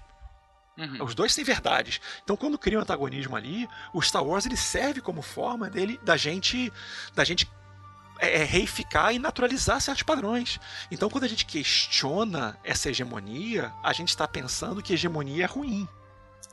Porque está vindo uma força externa impor o- a força contra a gente. Uhum, uhum. Por isso que, por exemplo, a China pode ser vista como a replicação dessa Estrela da Morte. Mas, ao mesmo tempo, a, a hegemonia... Cara, eu juro que eu vou gravar um episódio só pra você me explicar que diabo de analogia da China com a Estrela da Morte você tá fazendo, porque eu não tô, não tô entendendo absolutamente nada. Olha só, eu vou, eu vou organizar isso aqui. Isso aqui era pra ser um, um negócio leve, uma conversa bacana, tranquila, bem-humorada. Mas tá sendo. Mas estamos nos divertindo. Mas eu vou, eu vou, vou, vou organizar assim, ó. Vou organizar assim. Trilogia clássica, primeiro e primeiro episódio. Narrativa do herói, tranquilo, bem e mal. O, o, o Império é o mal, Darth Vader é o mal, tranquilo. Segundo episódio, mesma coisa, um pouco mais sinistro, até o fim. Aí no fim, o Darth Vader diz: Obi-Wan never told you what happened to your father. He told me enough. He told me you killed him. No. I am your father. Say what? Luke, eu sou seu pai. Aí a gente começa a ter um, um- um ponto de interrogação, né? É, esse foi o maior plot twist da história do cinema? Não. Como não? Qual foi o maior? O plot twist foi alterar a, a alteração digital posterior se o Han Solo atirou primeiro ou não. Verdade. Eu tenho que concordar com você. Isso, isso é sério, isso, isso, isso pra luz do filme, isso afeta seriamente. Porque o Han Solo, Sim, ele, sim, ele era o, o- o vagabundo, o marginal, o periférico, o pirata. Ah, todo mundo sabe que ele atirou primeiro, cara. Isso aí foi uma sacanagem. Todo mundo. Não, olha só. As novas O- o- gerações. o- tem, todo, tem, todo, tem um documentário chamado The People vs. George Lucas, porque o nego tá criticando. É um documentário pra- sobre críticas as mudanças que ele fez ao Star Wars, em que ele apagou a história. E uma das coisas mencionadas é isso. Ó, a pós-verdade aí. Quando você. Quando, exatamente, quando você faz com que, que o, Lux, que, o, que o Han Solo atire depois, você dá um valor moral pra ele. Ele se defendeu. Se ele atirava antes, ele era o pirata. É verdade. Então, é, é, é construção. Eu tô falando pra vocês. É, não dá pra gente sair. Quando aquelas quatro. O Fernando vai me xingar, porque no, no- lá no SciCast eu estabeleci cinco perguntas, quando a gente tá fazendo 38 perguntas diferentes sobre terrorismo. Esses questionamentos antes são importantes pra gente ver qual é a nossa linha de pensamento. Então, o, o, o, o Luke I'm a Father é surpreendente. Mas o, o, o, o plot twist, essa alteração no enredo foi fantástica. Por isso que, a gente, por isso que as pessoas choraram com a morte do, do, do, do Han Solo agora no, no- nesse último filme que teve. As pessoas choraram, assim, porque, olha, eu- eu- nesse último filme eu achei, assim, tão mal feita aquela sequência que eu fiquei olhando e falei, tá, mas e aí? Você achou mal feita mesmo, cara? Eu achei bem feita a sequência. Alguma coisa nesses filmes novos não, não me conecta emocionalmente, sabe? Eu fico olhando e, assim, ok, mas cadê aquela magia da, da trilogia original? Você acha que a Disney matou todo mundo? É possível, é possível. Oh boy! Mesmo o episódio 7? Olha, eu gostei um pouco mais do Rogue One, porque eu achei que tinha uma visão ali mais sombria, mais violenta do que, que era a rebelião. Você vê, por exemplo, os rebeldes fazendo atos moralmente muito condenáveis. Matando pessoas ali de uma maneira né, ah, questionável, né, ah, se envolvendo. Tem uma sequência ali da, da, da rebelião naquela cidade do deserto que, porra, parece uma coisa tirada do Iraque, do Afeganistão de hoje. né? Eu achei um filme mais interessante até do que essa, do que essa nova trilogia, né? No, no, no. Alawa.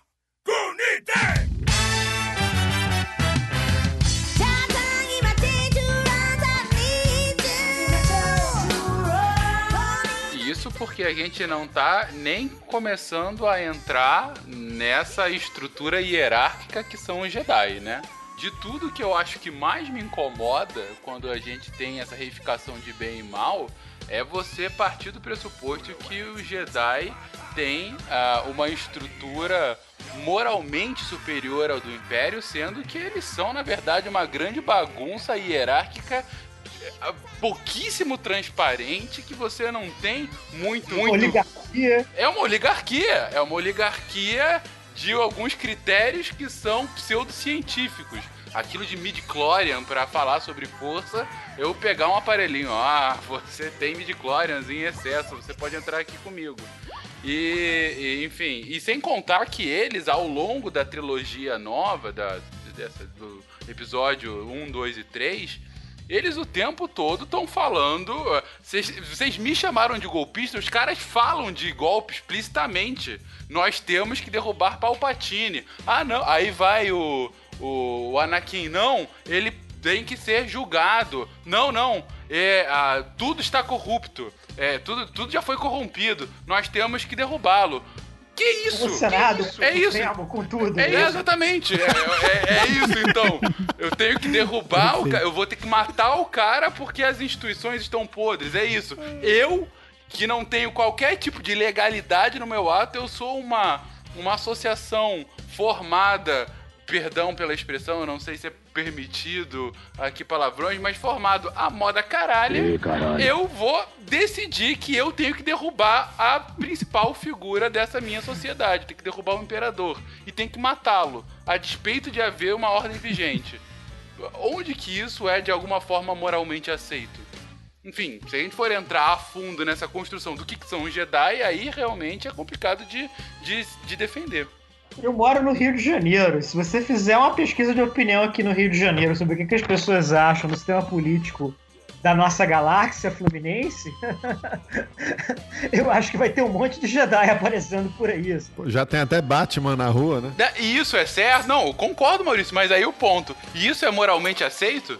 Não, pois é, um ótimo ponto, mas acho que é, é a discussão que a gente vinha tendo, que aquela república mostrada na, na nova trilogia, né, é uma república completamente esfacelada em termos in- institucionais.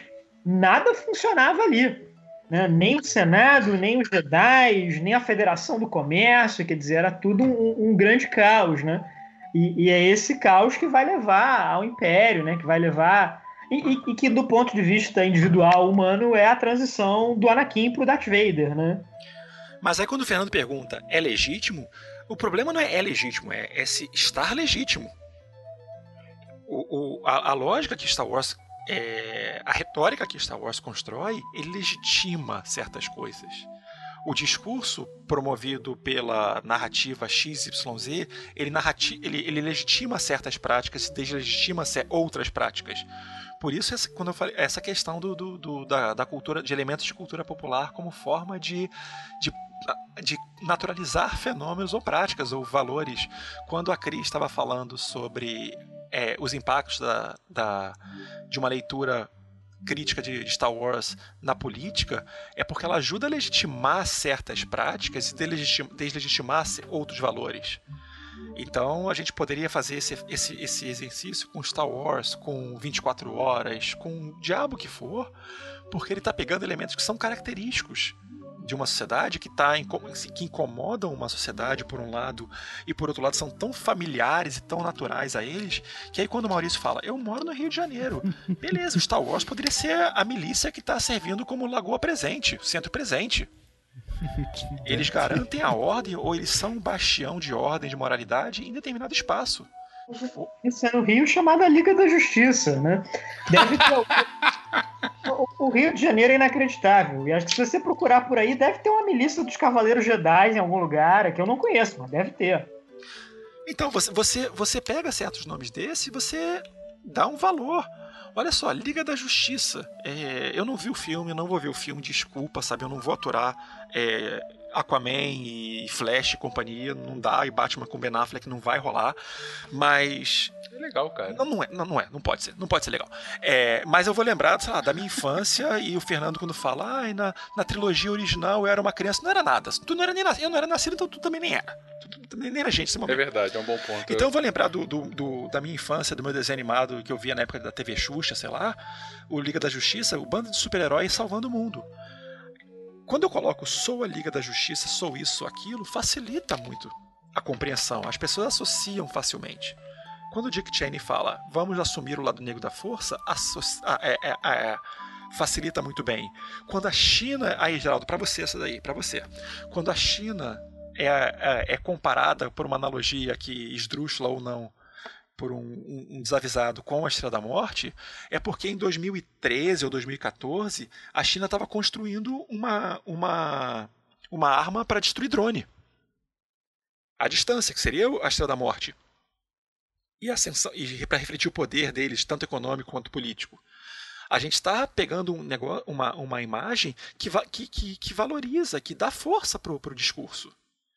Então, o fato de, de é legítimo não é legítimo, é ser legítimo, é estar legítimo. É uma, legitimidade não é, não é uma, uma. Legitimidade é uma condição, é um estado, não é uma. Ó, Marcelo, um eu só tenho duas coisas para dizer para você. Aham. O nome do desenho é Super Amigos e você vá assistir Liga da Justiça porque é um bom filme. Olha, eu me, eu me amarrei em Mulher Maravilha. Eu tenho problemas com o Ben Affleck, Batman. Eu tenho problemas com o Aquaman. Todo mundo, todo cidadão de bem deveria ter problemas com o Aquaman, tá? É, Mas tá legal, cara. Nesse filme, excepcionalmente, tá um bom Aquaman. eu sempre lembro do Aquaman no, no- no Family Guy. Damn fool! You're more useless than Aquaman!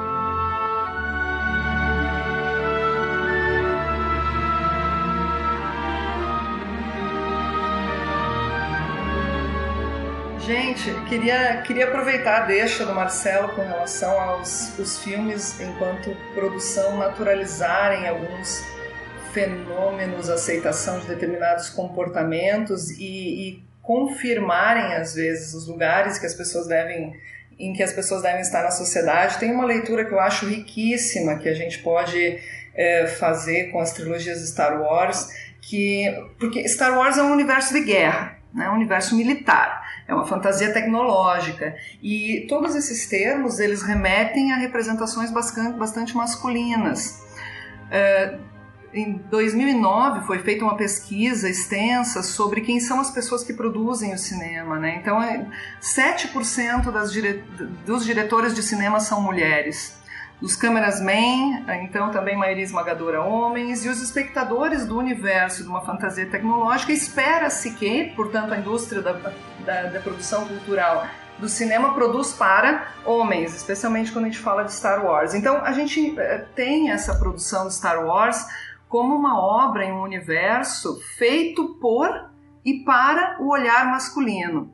E, e aqui é muito interessante fazer uma leitura de três personagens femininas dessa série, da Leia, que aparece na velha trilogia, né, a primeira trilogia, da, da Rainha Amidala barra Padmé, né, que ela assume essas duas, essas duas pessoas e personalidades, né, personas na, na, na, série e estendendo assim um pouco, chegando até na Ray agora, que eu acho que é um dos grandes pontos, até porque uma das grandes indignações que apareceu logo que foi lançado o episódio 7 foi a, a presença de uma mulher no papel de protagonista.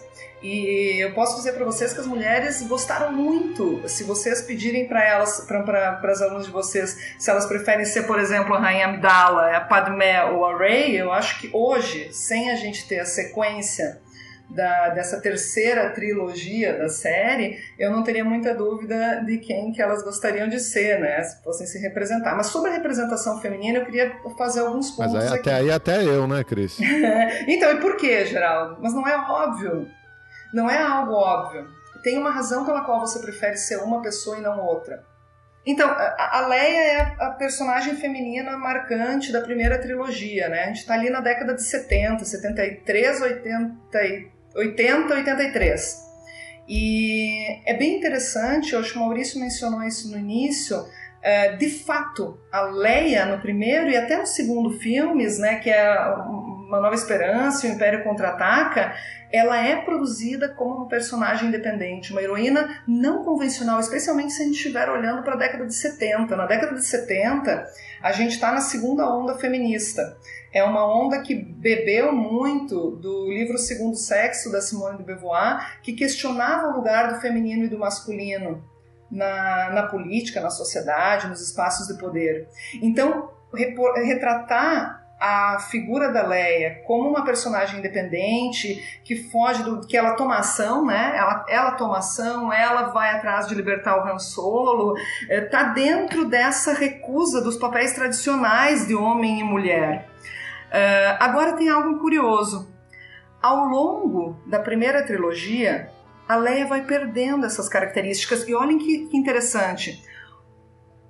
A sociedade norte-americana ela estava caminhando para um, um espectro mais conservador com a ascensão de Reagan em 81, né, o último filme é 83, que é aquele em que a Leia está hipersexualizada. Então, se a gente pega os dois primeiros filmes, a gente vê uma Leia ativa, uma Leia combativa, eh, que participa da, da, das libertações do combate, que vai salvar o Han Solo, que enfrenta o Darth Vader, é a primeira série, né, a primeira cena do filme. Ela eh, aparece ela, diferença de altura, diferença de força física, ela enfrenta, ela não se rende, ela não entrega os dados, enfim ela foge do convencional, mas ao longo da primeira trilogia, essa figura vai diminuindo de importância e acaba sendo aquilo que se espera da mulher, que é o papel de apoio. Ela vai servir de apoio tanto ao personagem do Han Solo quanto ao personagem do, do Luke. É, e aí isso chega, e, e é interessante porque à medida que a mulher vai sendo colocada nesse papel, ela vai perdendo roupa é bem, é bem, bem, bem, dá para desenhar bastante bem, inclusive culmina isso no Retorno do Jedi, o filme de 83, em que aquelas cenas clássicas, né? Não tem como não lembrar aquelas cenas clássicas da Carrie Fisher lá, da, da Princesa Leia, é, refém lá do Jabba the Hutt. E até ela tem um momento em que ela de novo recobra a coragem com as próprias correntes que amarravam ela ela consegue sozinha salvar e eliminar o Jabba the Hutt. Ela enforca, né, ali né, aparecem cenas dela fazendo força, ela enforca, enfim, sufoca o Jabba the Hutt. Mas de novo ela é colocada no lugar dela. Muito embora ela fosse uma mulher que conseguiu eliminar o Jabba, logo logo ela vai ser ordenada pelo Luke para direcionar o canhão para cá ou para lá, naquele deserto de areia em que eles estão. Então ela recebe ordens de um homem, mesmo tendo o mesmo potencial em relação à força que ele, porque eles são irmãos gêmeos. E o fim da sequência é ela segurando no pescoço do Luke e eles indo embora. Então ela é salva pela mocinha clássica sequência de salvamento. Então a Leia ela começa com uma, uma figura e isso dá para ver bastante também no movimento feminista a gente tem uma obra de referência no feminismo nas relações internacionais, que é Beats, Bananas and Daisies, da Cynthia Enlow, 1989. Chega um pouco mais tarde nas RIs, RI é ainda mais conservadora. Mas na sociedade, essas décadas de 70, ela estava muito ativa, essa demanda feminista, por rediscutir o papel do feminismo. Mas nós temos, de novo, uma, uma ousadia de desenhar uma princesa Leia diferente no início e depois ela é recolocada no seu lugar. A gente enxerga bastante bem essa construção. Eu, eu pessoalmente, gostei da construção da, da Leia agora no episódio 7 o Despertar da Força, porque uma das questões que, que, que a gente significa o, o lugar do feminino ser interpretado como tal é não moldá-la conforme o olhar masculino e mostrar a complexidade dos personagens. Se a gente acompanhar a trajetória da Leia, toda a complexidade, o dualismo, a ambiguidade do Luke é mostrada. Mas a princesa Leia ela não tem essa ambiguidade, inclusive com relação aos sentimentos. Agora, no episódio 7, a Leia retorna bem mais complexa, né? Ah, inclusive, um, um, um dado interessante. A Carrie Fisher, quando recebeu o roteiro do Retorno do Jedi, que é o último filme da primeira trilogia, ela disse que a maior preocupação dela era nas cenas com o Jabba the Hutt. Não porque ela tinha que decorar uma frase difícil e tal, mas porque ela tinha que cuidar do corpo, porque ela sabia que ia ser o objeto mais exposto. Quando se faz isso, você objetifica a mulher e você reduz o potencial dela. Ela fica é um personagem preparado para o olhar masculino muito mais do que para a realização dos potenciais dela, da complexidade do personagem dela, para que ela alcance os espaços que ela pode, que ela tem potencial para alcançar, etc. Uh, e no episódio 7, a Carrie Fisher retorna agora né, no papel da Leia, me parece com uma construção bem mais complexa. A gente vê ela, por exemplo, né, uma série de complexidades não resolvidas entre ela e o Han Solo, questões, ela não se torna aquela mãe de família, tanto que eles não estão juntos, né? E tem esses pontos em aberto. É comandante militar, né? Exato, e ela é uma comandante militar, exatamente. Ela está num lugar de poder em que ela define também quem vem, quem vem, quem vai. Então me parece uma uma interpretação bem mais profunda, bem mais realista, bem mais complexa e que não nega para ela o potencial dela que ela tinha dentro da saga. Eu acho que até é uma certa redenção, assim.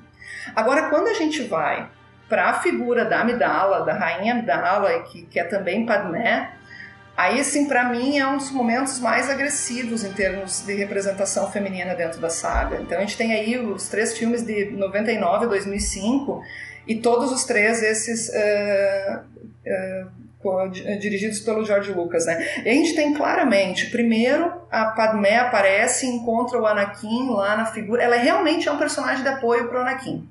E por fim ela vai ser o personagem de falência do Anakin. Então, primeiro ela encontra quando ela tem 14 anos e ele tem 9 anos. Ela encontra ele e a figura dele em Tatooine é de um menino que recebe a proteção da mãe. A Padmé ela faz às vezes do papel materno. Na sequência, a gente vai vendo na nova trilogia se desenvolver o relacionamento entre os dois e ela vai progressivamente sendo é, construída como um objeto de desejo sexual como construída como objeto para o Anakin para satisfazer aquela visão. E a visão e o desejo e a aspiração dele sobre a figura dela. E percebam, ela vai perdendo roupa. Se nos primeiros, uh, no primeiro filme, a Amidala barra Padmé, ela tanto no lugar de poder enquanto rainha, quanto no lugar de rainha em fuga, ela é muito coberta, ela sempre está usando bastante roupa, na maioria das vezes deixando só o rosto de fora, à medida que o Luke se inter... que o que o Anakin vai uh, abrindo esse relacionamento com ela e que eles vão se envolvendo, etc, ela vai se tornando objeto na série e não mais uma personagem em si. Ela vai perdendo roupa, ela vai começando a aparecer diversas partes do corpo até que ela se torna a mãe no final, né? Então, o último filme da trilogia, e aí você vê direitinho, de figura materna, ela passa para um objeto sexual, com inúmeras partes do corpo em evidência, e por fim, ela retorna aquele papel que a mulher tem que ocupar na sociedade quanto mãe, que é uma figura angelical. Então, os cabelinhos cachados, soltos, a barriga de grávida aparecendo. E, e, e por fim, a figura da Amidala, ela também ela serve fundamentalmente de apoio para o Anakin e ela vai se adaptando e mudando mãe, mulher, mãe de novo dos filhos do Anakin, conforme a complexidade do Anakin exige. Então ela não tem um desenvolvimento por ela mesma da personalidade dela. Ela vira um suporte para a trajetória do Anakin, que é o personagem principal. Então claramente a mulher ali ela é um apoio, é um suporte, uma um espaço para a construção do personagem masculino. É o homem, o herói, é que comanda a história, é ele que é complexo, é, é a complexidade da personalidade dele que vai se, sendo construída.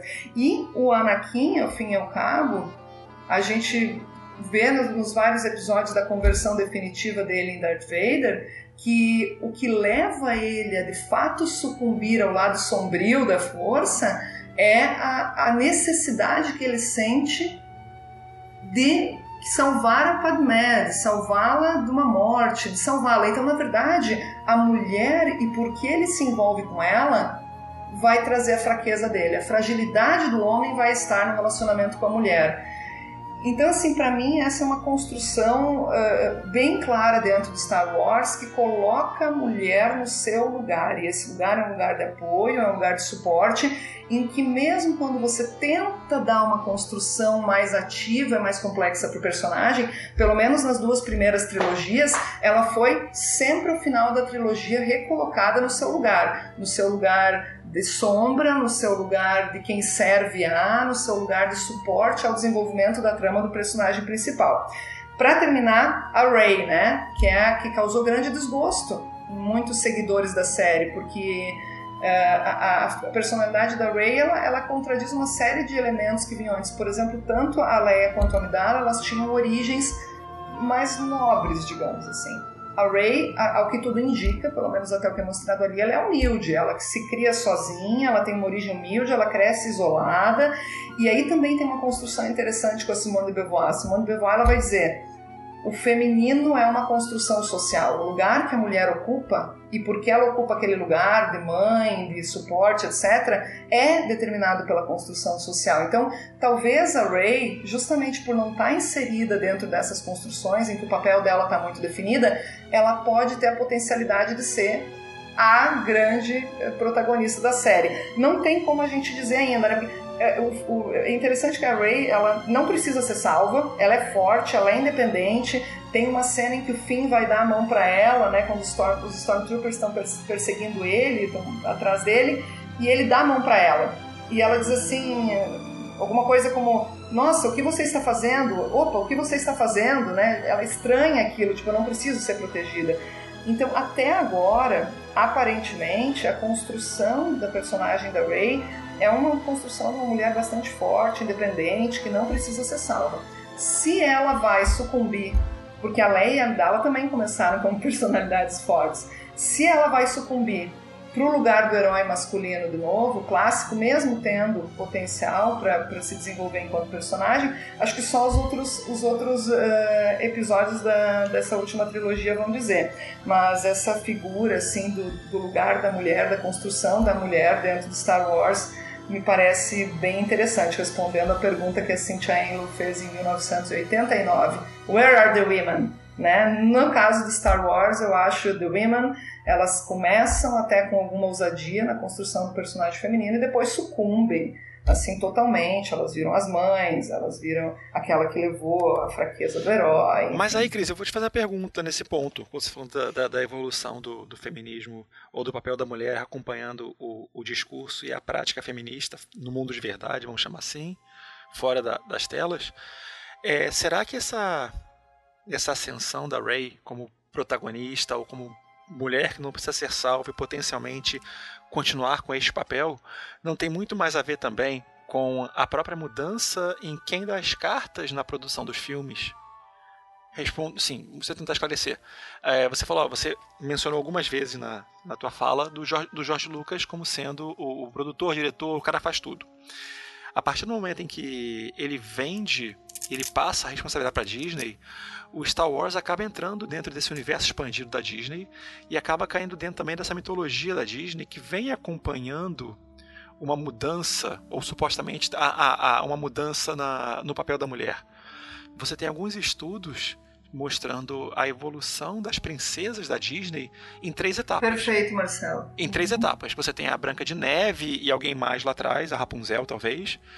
Depois você. Não, Rapunzel tá, tá intermediário. Aí você tem um período de transição com um leque gigantesco. E depois você vai ter a nova geração, que você vai ter Moana, Valente, é, é Frozen, com princesas que não precisam ser salvas. Então você tem. Você coloca cronologicamente é, essa discussão da Ray ou esse papel da Ray no papel da nessa mudança do papel da mulher que a Disney promove ou que, ou que sugere ou que ela sugere essa mudança da, da, da, agência da mulher, que deixa de ser a resgatada para resgatar, deixa, deixa de ser o ser passivo para ter a, a, a, postura mais de, de agente na, na trama. Será que a gente não pode enxergar um pouco mais do que isso? Eu acho, eu acho possível, porque de- eu- eu- eu- embora eu não tenha assim um dado concreto para te afirmar isso, né? Assim, não, não- sei de algum trabalho que tenha sido feito ou declarado nesse sentido de construir essa personagem feminina, eh, mais nesse modelo da evolução das princesas da Disney. Eu acho que é uma leitura possível, porque de fato tem inclusive um gráfico sobre a evolução das princesas da Disney que classifica as habilidades das princesas. Então você parte lá da Cinderela e tal, que é uma postura absolutamente passiva, que né, você fica dentro do castelo esperando e que as coisas acontecem em torno do príncipe, e para uma postura bastante ativa e quebrando alguns paradigmas tanto de beleza né, quanto de proveniência, de onde vêm essas princesas. Então, muito embora eu não tenha exatamente assim uma, né, uma entrevista, alguma coisa para afirmar, eu acho que é uma leitura válida essa sua sim. Uhum. Tem, tem, um, arti tem um, um, um trabalho da Juliana Gar Garabedian, alguma coisa assim, chamado Animating Gender Roles: How Disney is Redefining the Modern Princess. Que é, foi, feito, foi publicado no James Madison Undergraduate Research Journal, é de 2014-2015. Está disponível online. Eu, enfim, esse meu conhecimento todo aí foi fiz uma banca sobre princesas da Disney recentemente, então engajamos bastante nessa discussão é, é, com a, a candidata e tem essa leitura. Mas ao mesmo tempo, é, existe o problema, pelo menos, enfim, de novo, você tem na, na tela o, o, papel da mulher, e quando você faz essa externalização, você tem o problema de como essa audiência vai alcançar, ou desculpa, como esse papel vai alcançar audiências. Porque afinal de contas, no, ao fim e ao cabo, Star Wars é um produto que dá muito dinheiro. Então sempre é bom você vender um pouco mais para ganhar um pouquinho mais de dinheiro, né? Então, da mesma maneira como você é, tem essa mudança do, da agência das princesas da Disney nos desenhos, nos filmes, mas você continua vendendo a imagem da princesa da Disney como aquela princesa é, bem menininha, bem bem cara de princesa mesmo, porque você tem uma audiência para ser alcançada, para ganhar dinheiro em cima disso. É, esses próximos filmes vão marcar o papel da Ray para ver qual tipo de audiência ela vai seguir. E não, eu não estou pensando nenhuma, analo, nenhuma analogia com, com, o que foi feito com a, com a Leia, não. Eu acho que ali é muito, é muito realmente o, o público-alvo do filme. Ali era coisa de, de, era ficção científica como filmes de homem produzidos para homens sobre homens. Então você tinha que no final, no final das contas ter a imagem da Leia nesse cenário. Mas nesse momento hoje, acho que você tem uma uma audiência que, que tem um interesse e, portanto, o filme da, o, o filme da Disney, portanto, o Star Wars, o papel da Rey, ela vai replicar esse interesse, esse papel, para legitimar a mulher como, como agente. E, e, você vai ter ela funcionando nesse ponto, você vai ter, a gente já mencionou antes, o filme da Mulher Maravilha, que mudou completamente a perspectiva do, do, do papel da Mulher Maravilha que, a, que havia no, no, no, na mitologia dos quadrinhos e dos do super-heróis. Então acho que você tem mudanças que ajudam, e, e a, a, arte, o cinema, a cultura popular, ajuda a legitimar essa mudança e dar credibilidade e naturalizar essa mudança. Então acho que o papel da mulher nesse ponto pode ser visto como isso, não? É, eu tô, tô na expectativa uh, que seja, né, um pouco dessa, desse cenário assim que você pintou. Eu tô na expectativa mesmo, acho que os próximos filmes vão poder dizer pra gente que, que lugar e que, que tipo de, de desenho do lugar dessa mulher, de agência dessa mulher vão ser construídos. Tô realmente na expectativa, mas como eu te disse, justamente por me colocar nesse público, nesse público que assiste muito Star Wars, que é absolutamente fã de, de, outras séries dessa linha, como por exemplo Star Trek, sou uma fã incondicional, especialmente da USS Enterprise e Captain Picard, mas como a, assim, espectadora dessas séries, ao mesmo tempo que eu tenho essa expectativa é, dessa mudança, dessa, dessa mudança de representação, eu também tenho, digamos assim, uma experiência prévia de saber que ao fim de uma jornada a mulher vira o apoio do homem. Né? Uh, vamos ver, vamos ver agora. O Luke deve voltar, né? O cartaz do, do próximo filme, agora, do 8, ele já está aí no ar, o principal cartaz, pelo menos de divulgação. O Luke está bem centralizado, tem a figura da, da Carrie Fisher, que vai, deve aparecer nas filmagens que foram gravadas antes do falecimento, e tem a e tem a figura da Ray também. Eu estou muito na expectativa assim do que, que vai acontecer com a figura dela. Eu espero Eu espero que essas previsões aí elas se, se confirmem. No Rogue One, no filme do ano passado, entre o episódio 3 e o 4, a protagonista também era uma, uma mulher. É, o Rogue One, Geraldo, eu gosto, eu acho muito, muito interessante essa leitura que antes acho que foi o Maurício que fez. É, o Rogue One tem uma pegada muito interessante na medida que ele tenta trazer essa ambiguidade dos comportamentos e tenta tirar um pouco do reducionismo, bem e mal, dessa dicotomia e mostrar que os processos eles são bem mais complexos e que os instrumentos utilizados eles são bem mais complexos do que simplesmente os bonzinhos usam sempre os bons instrumentos e para bons fins os mauzinhos usam sempre maus instrumentos para maus fins. Então acho que o Rogue One ele começa a trabalhar nessa linha e começa a mostrar essa complexidade de uma forma muito rica. Eu gostei demais do Rogue One, justamente por essa por essa dimensão. Claro que tem alguns elementos que não ficam, digamos, tão marcados dentro do que é o desenvolvimento clássico da saga, enfim, os Jedi e tal, mas eu gosto muito dessa representação mais humana. Uh, enfim, essa menção também a, a é, eu, eu, gostei muito também de, de Rogue One e eu achei é, genial o, uma mudança que eles fazem no, no, meu próprio entendimento da, da trajetória, né? Porque é, que tem a ver com isso que eles estão falando, a humanização, né, do lado humano e não desse lado místico dos Jedi. Porque quando você assiste o episódio 4, né, que começou como sendo só Guerra nas Estrelas, depois eles adicionaram esse subtítulo, né, Uma Nova Esperança. Para mim ficava na cabeça a imagem que a Nova Esperança era o Luke Skywalker, né, era o reaparecimento de um Jedi, né, é, um herói que podia desafiar o Império. O jeito que eles amarraram a trama do, do Rogue One, explicando a, a, a criação da, da Aliança Rebelde, né, e o descobrimento dos planos da, da Estrela da Morte, a Nova Esperança ganhou um, um, outro significado, né? Eles terminam, eles falam de esperança uma ou duas vezes e terminam o filme com, com essa expressão, né? O que que é? É esperança, bom, a esperança que a Aliança possa derrubar o Império, a esperança que a gente consiga derrotar a, a arma indestrutível, né? A arma final, que é a Estrela da Morte, e tal. Então eu achei que tem, um, tem um, uma carga é, emocional e uma mudança na narrativa muito interessante também. Sometimes I wonder what's happening to the Jedi Order. I think this war is destroying the principles of the Republic. Have you ever considered that we may be on the wrong side? What do you mean? What if the democracy we thought we were serving no longer exists? And the Republic has become the very evil we've been fighting to destroy? I don't believe that. And you're sounding like a separatist.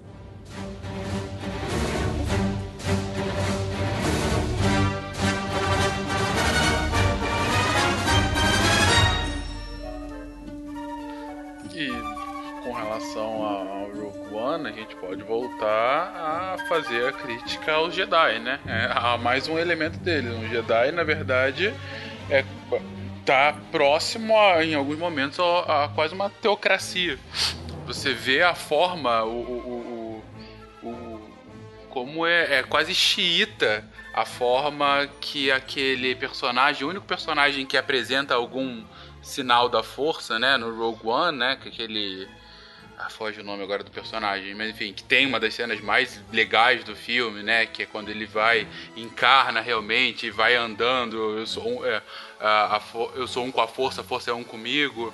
É, e ele vai desviando de tudo, mas enfim, é uma fé inabalável a alguma coisa absolutamente material que é o guia moral daquela organização, né? Uh, que em algum momento é, é pseudocientífica, como de Clorians, depois volta a ter um caráter a, absolutamente material, é, é, tudo aquilo que nos circunda, né? Que é como o, o Yoda fala pro Luke no, no quarto filme, no, no quarto episódio. E, e, aí tá, volta mais uma vez a essa questão de, de o que a bússola moral do Jedi acaba sendo a força. Mas o que, que é a força? A força é o que a gente faz dela, né? Enfim, é, seja lá qual é o tipo de moralidade que a força nos dá.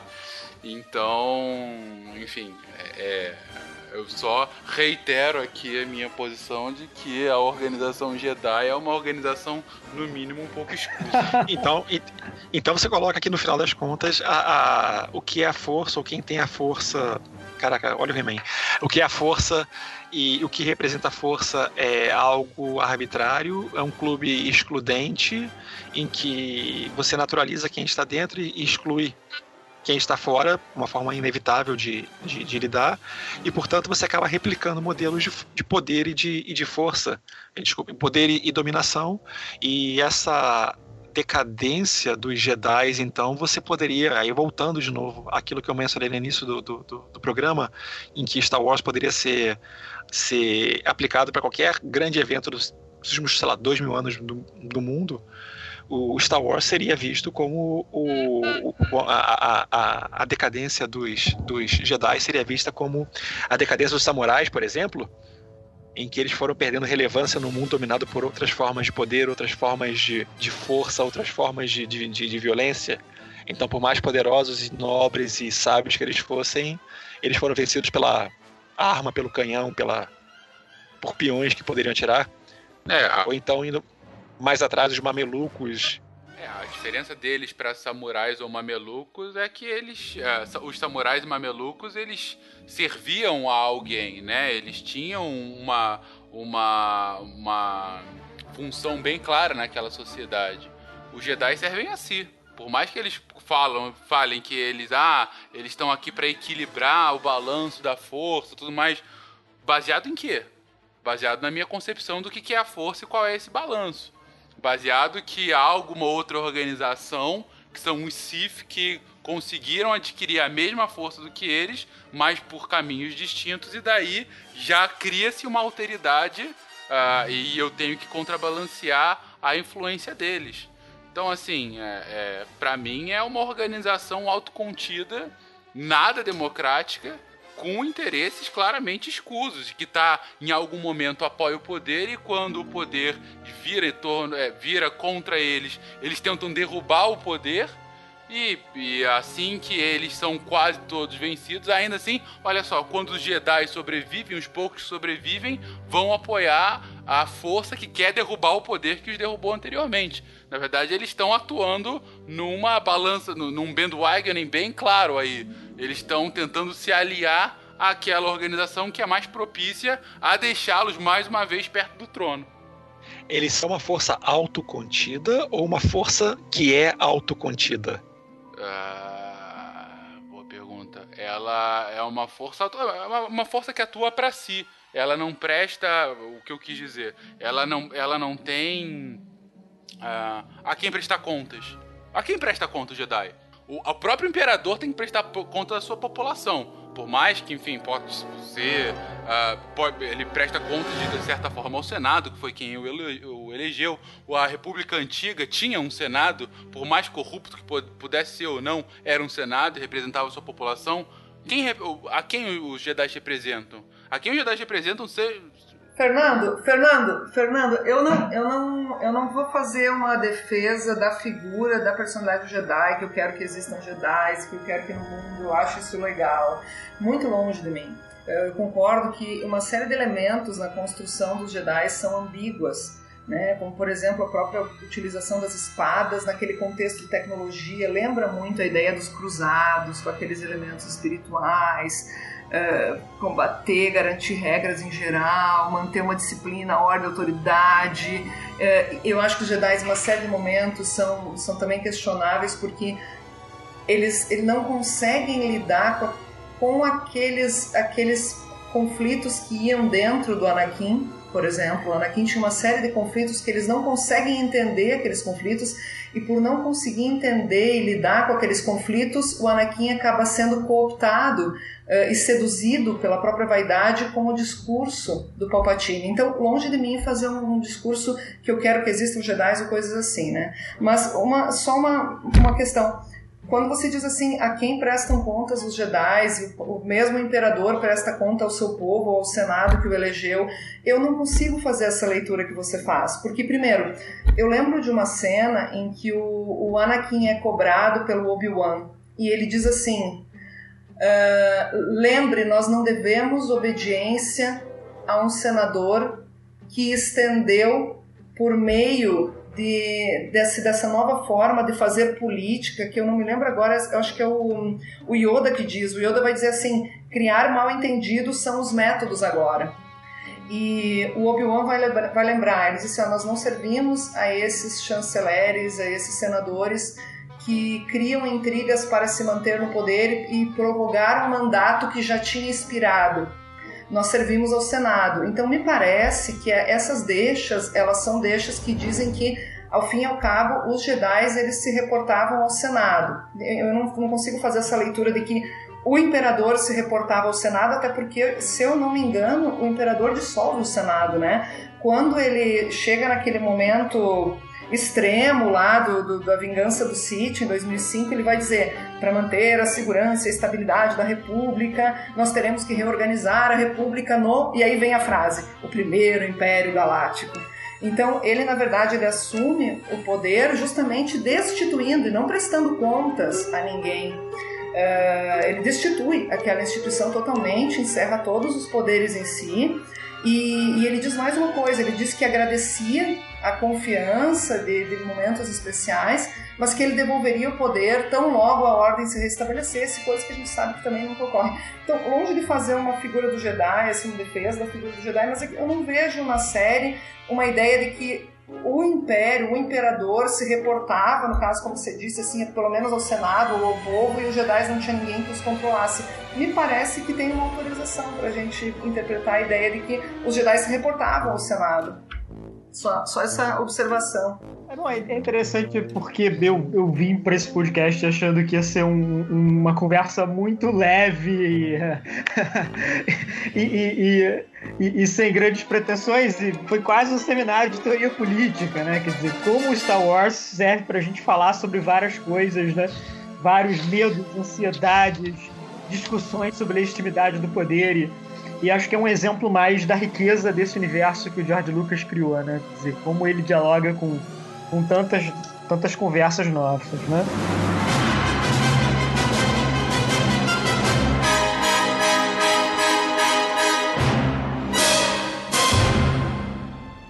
Eu juro, eu nem tava lá. A culpa nem foi minha, foi dela maldita escada que derrubou a minha amiga. A mesma escada assassina que matou o Zé Carlos, o amor da minha vida.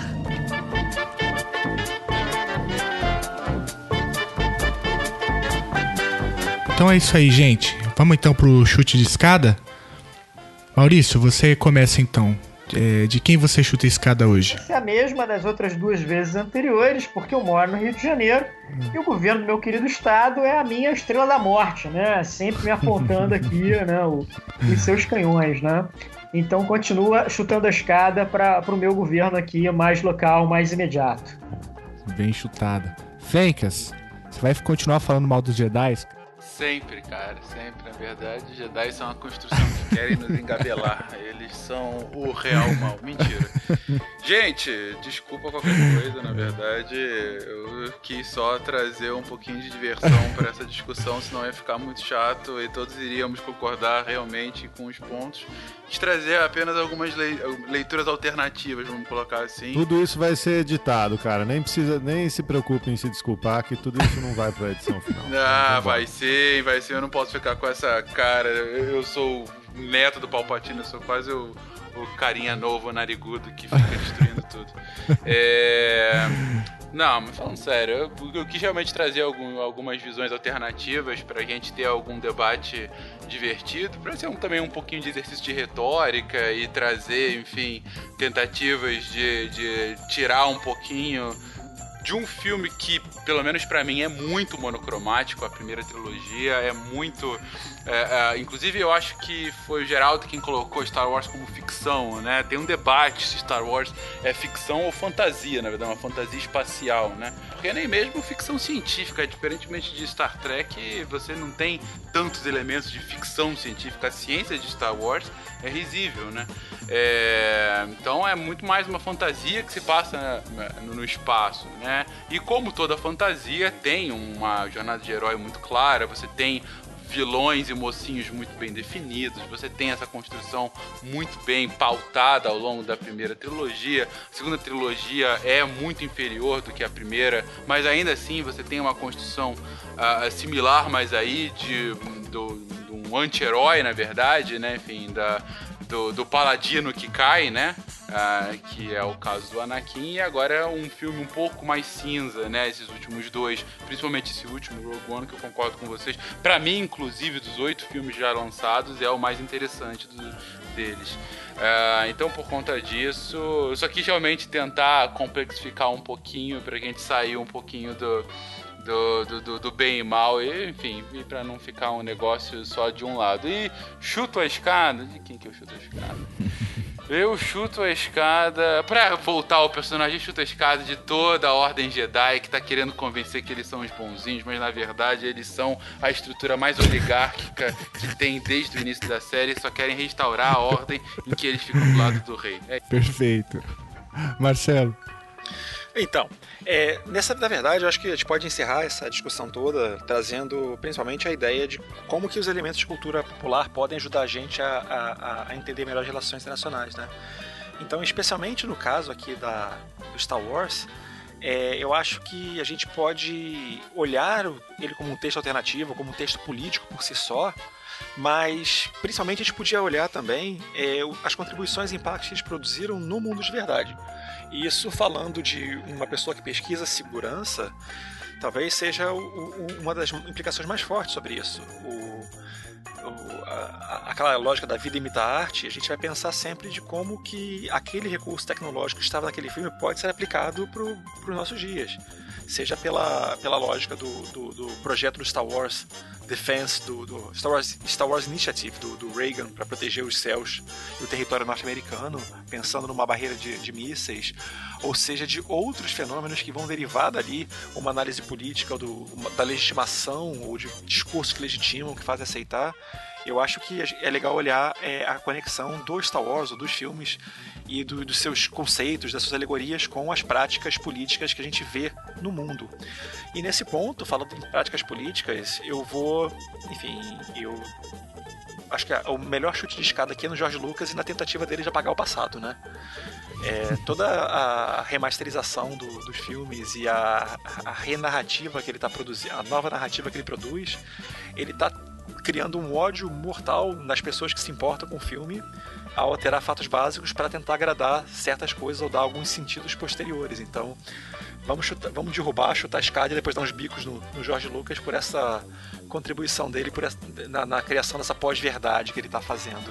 Eu acho que o Jorge Lucas é o meu Peter Jackson do, do porque para mim a melhor, a, a melhor trilogia é Star Wars, é, não é Star Wars, a melhor trilogia é O Senhor dos Anéis, mas eu entendo todo o ódio que as pessoas carregam do George Lucas, porque eu carrego esse mesmo ódio do, do, do Peter Jackson e da sua mutilação do Hobbit e dos Anéis. Quando você perguntou o que, que era considerações finais, era hora de dizer que você prefere Senhor dos Anéis, cara. E por quê? Mas, mas eu já falei, mas eu já falei no seriado. Ah, porque vamos começar o seguinte, vamos começar por histórias de verdade. Por exemplo, o Fernando tá aí, ele vai escutar porque ele tá sentadinho. Essa molecada que gosta de Harry Potter, sabe? Pelo amor de Deus, sabe? Não, não dá. Acho que Senhor dos Anéis é a grande mitologia, é a grande narrativa do nosso tempo, é, é a nova Bíblia dos tempos modernos e todos Nossa. deveriam ler pelo menos uma vez ao ano. Okay. O, o Hobbit, pelo menos uma vez ao ano, e o Senhor dos Anéis, a cada dois anos, se lê uma vez, acho que tá de bom tamanho, sabe? Eu acho que isso tornaria o mundo melhor, as pessoas mais tolerantes, mais aptas a, a se engajar socialmente, e, enfim. Brincadeira, vamos lá. Tirando a parte do Harry Potter, eu concordo todo com você. Tá? Fernando, Harry Potter é de moleque. Não, não, não vamos discutir aqui, eu já discuti demais hoje. Vamos cara. lá, Cris, põe ordem nessa bagunça aí. Já que a gente começou questionando o Império e a Ordem e terminamos questionando os Jedi. Gente, então, vamos lá. Talvez tenha uma coisa que, que eu gostaria, talvez, de dizer, pelo menos que me chamou a atenção, que eu acho que vai ser interessante a gente observar e pelo menos me provocou, provocou o meu olhar quando eu vi o Despertar da Força. Aquela imagem da máscara ali do, do Darth Vader, né, aquela aquela né, admiração, veneração do Kylo Ren por aquele passado mítico de uma figura que inclusive já em tese teria sido superada, né? E aquilo para mim aquela imagem do Kylo Ren admirando e venerando aquela máscara do Darth Vader, enfim, que inclusive tinha ele se redimido, digamos assim, no final, né, da, da, primeira trilogia, eh, me remeteu muito à ideia desses elementos de, de violência, desses elementos de, de autoritarismo, de medo, de imposição do medo, eh, que voltam como rufadas assim de um ar infernal de vez em quando nas sociedades. E pessoas que se apegam a essas mitologias, a essas crenças no passado glorioso, sejam eles de familiares ou não, né? ali no caso do Kylo Ren é de um familiar, de alguém relacionado com ele, ali de família, mas independentemente ou não, essa construção meio mitológica de passados gloriosos, de heróis, de coisas que são renascidas das cinzas, literalmente ali, né? Porque o Darth Vader foi queimado, mas recuperadas das cinzas e voltam como baforadas, às vezes manifestadas em eh, votações de impeachment, né? Celebrando essas, essas figuras autoritárias e violentas do passado. Então, acho que esse elemento, para mim, no Despertar da Força, foi muito, muito interessante de ver eh, como um dos elementos presentes na nossa sociedade, também no sentido de que uma alegoria, né? uma metáfora de, que essas coisas elas podem voltar, claro que eh, travestidas de outras formas, em outras figuras, em outros contextos, mas que esses passados autoritários podem ser recuperados. E eu acho que o meu chute na escada, gente, ele vai bem firme nesse, nesse programa. Queria chutar a escada daquela ação da Polícia Federal na Universidade Federal de Minas Gerais. Aquilo diz respeito a um contexto de um Estado com feições de muito controle, de muita, de muita ingerência, de muita criação de bodes expiatórios, é, para fins que eventualmente acho que a gente pode até desconfiar que sejam escusos. Então, é, acho que a ação da Polícia Federal no FMG, aquele comportamento com as condições coercitivas, mesmo em oposição a pareceres do Ministério Público Federal, como foi no caso dessa ação semana passada. Então, acho que o meu chute na escada é Muito esse. bem chutado. É, não, também queria, queria agradecer demais todo mundo aí. Maurício, terceira vez com a gente, Cris, segunda, Marcelo, segunda, o Fencas, semana super lotada aí, que eu, que eu sei, semana passada também se dispôs aí. Então, super obrigado. É, Essa brincadeira que não é brincadeira, né? Que a gente levanta temas tão importantes aí, como a Cris falou, da papel da mulher, ou esses, essas direitas reacionárias reaparecendo. Então, acho que vai ser um episódio super legal aí pros ouvintes. Super obrigado.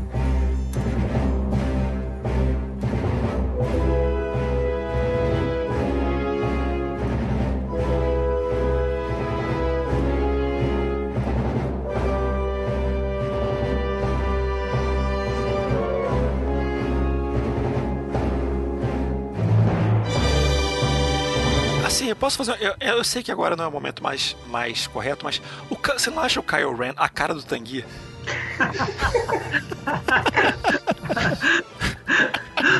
Pô, cara, eu não acho não. Eu vou, eu vou me abster até investigação futura.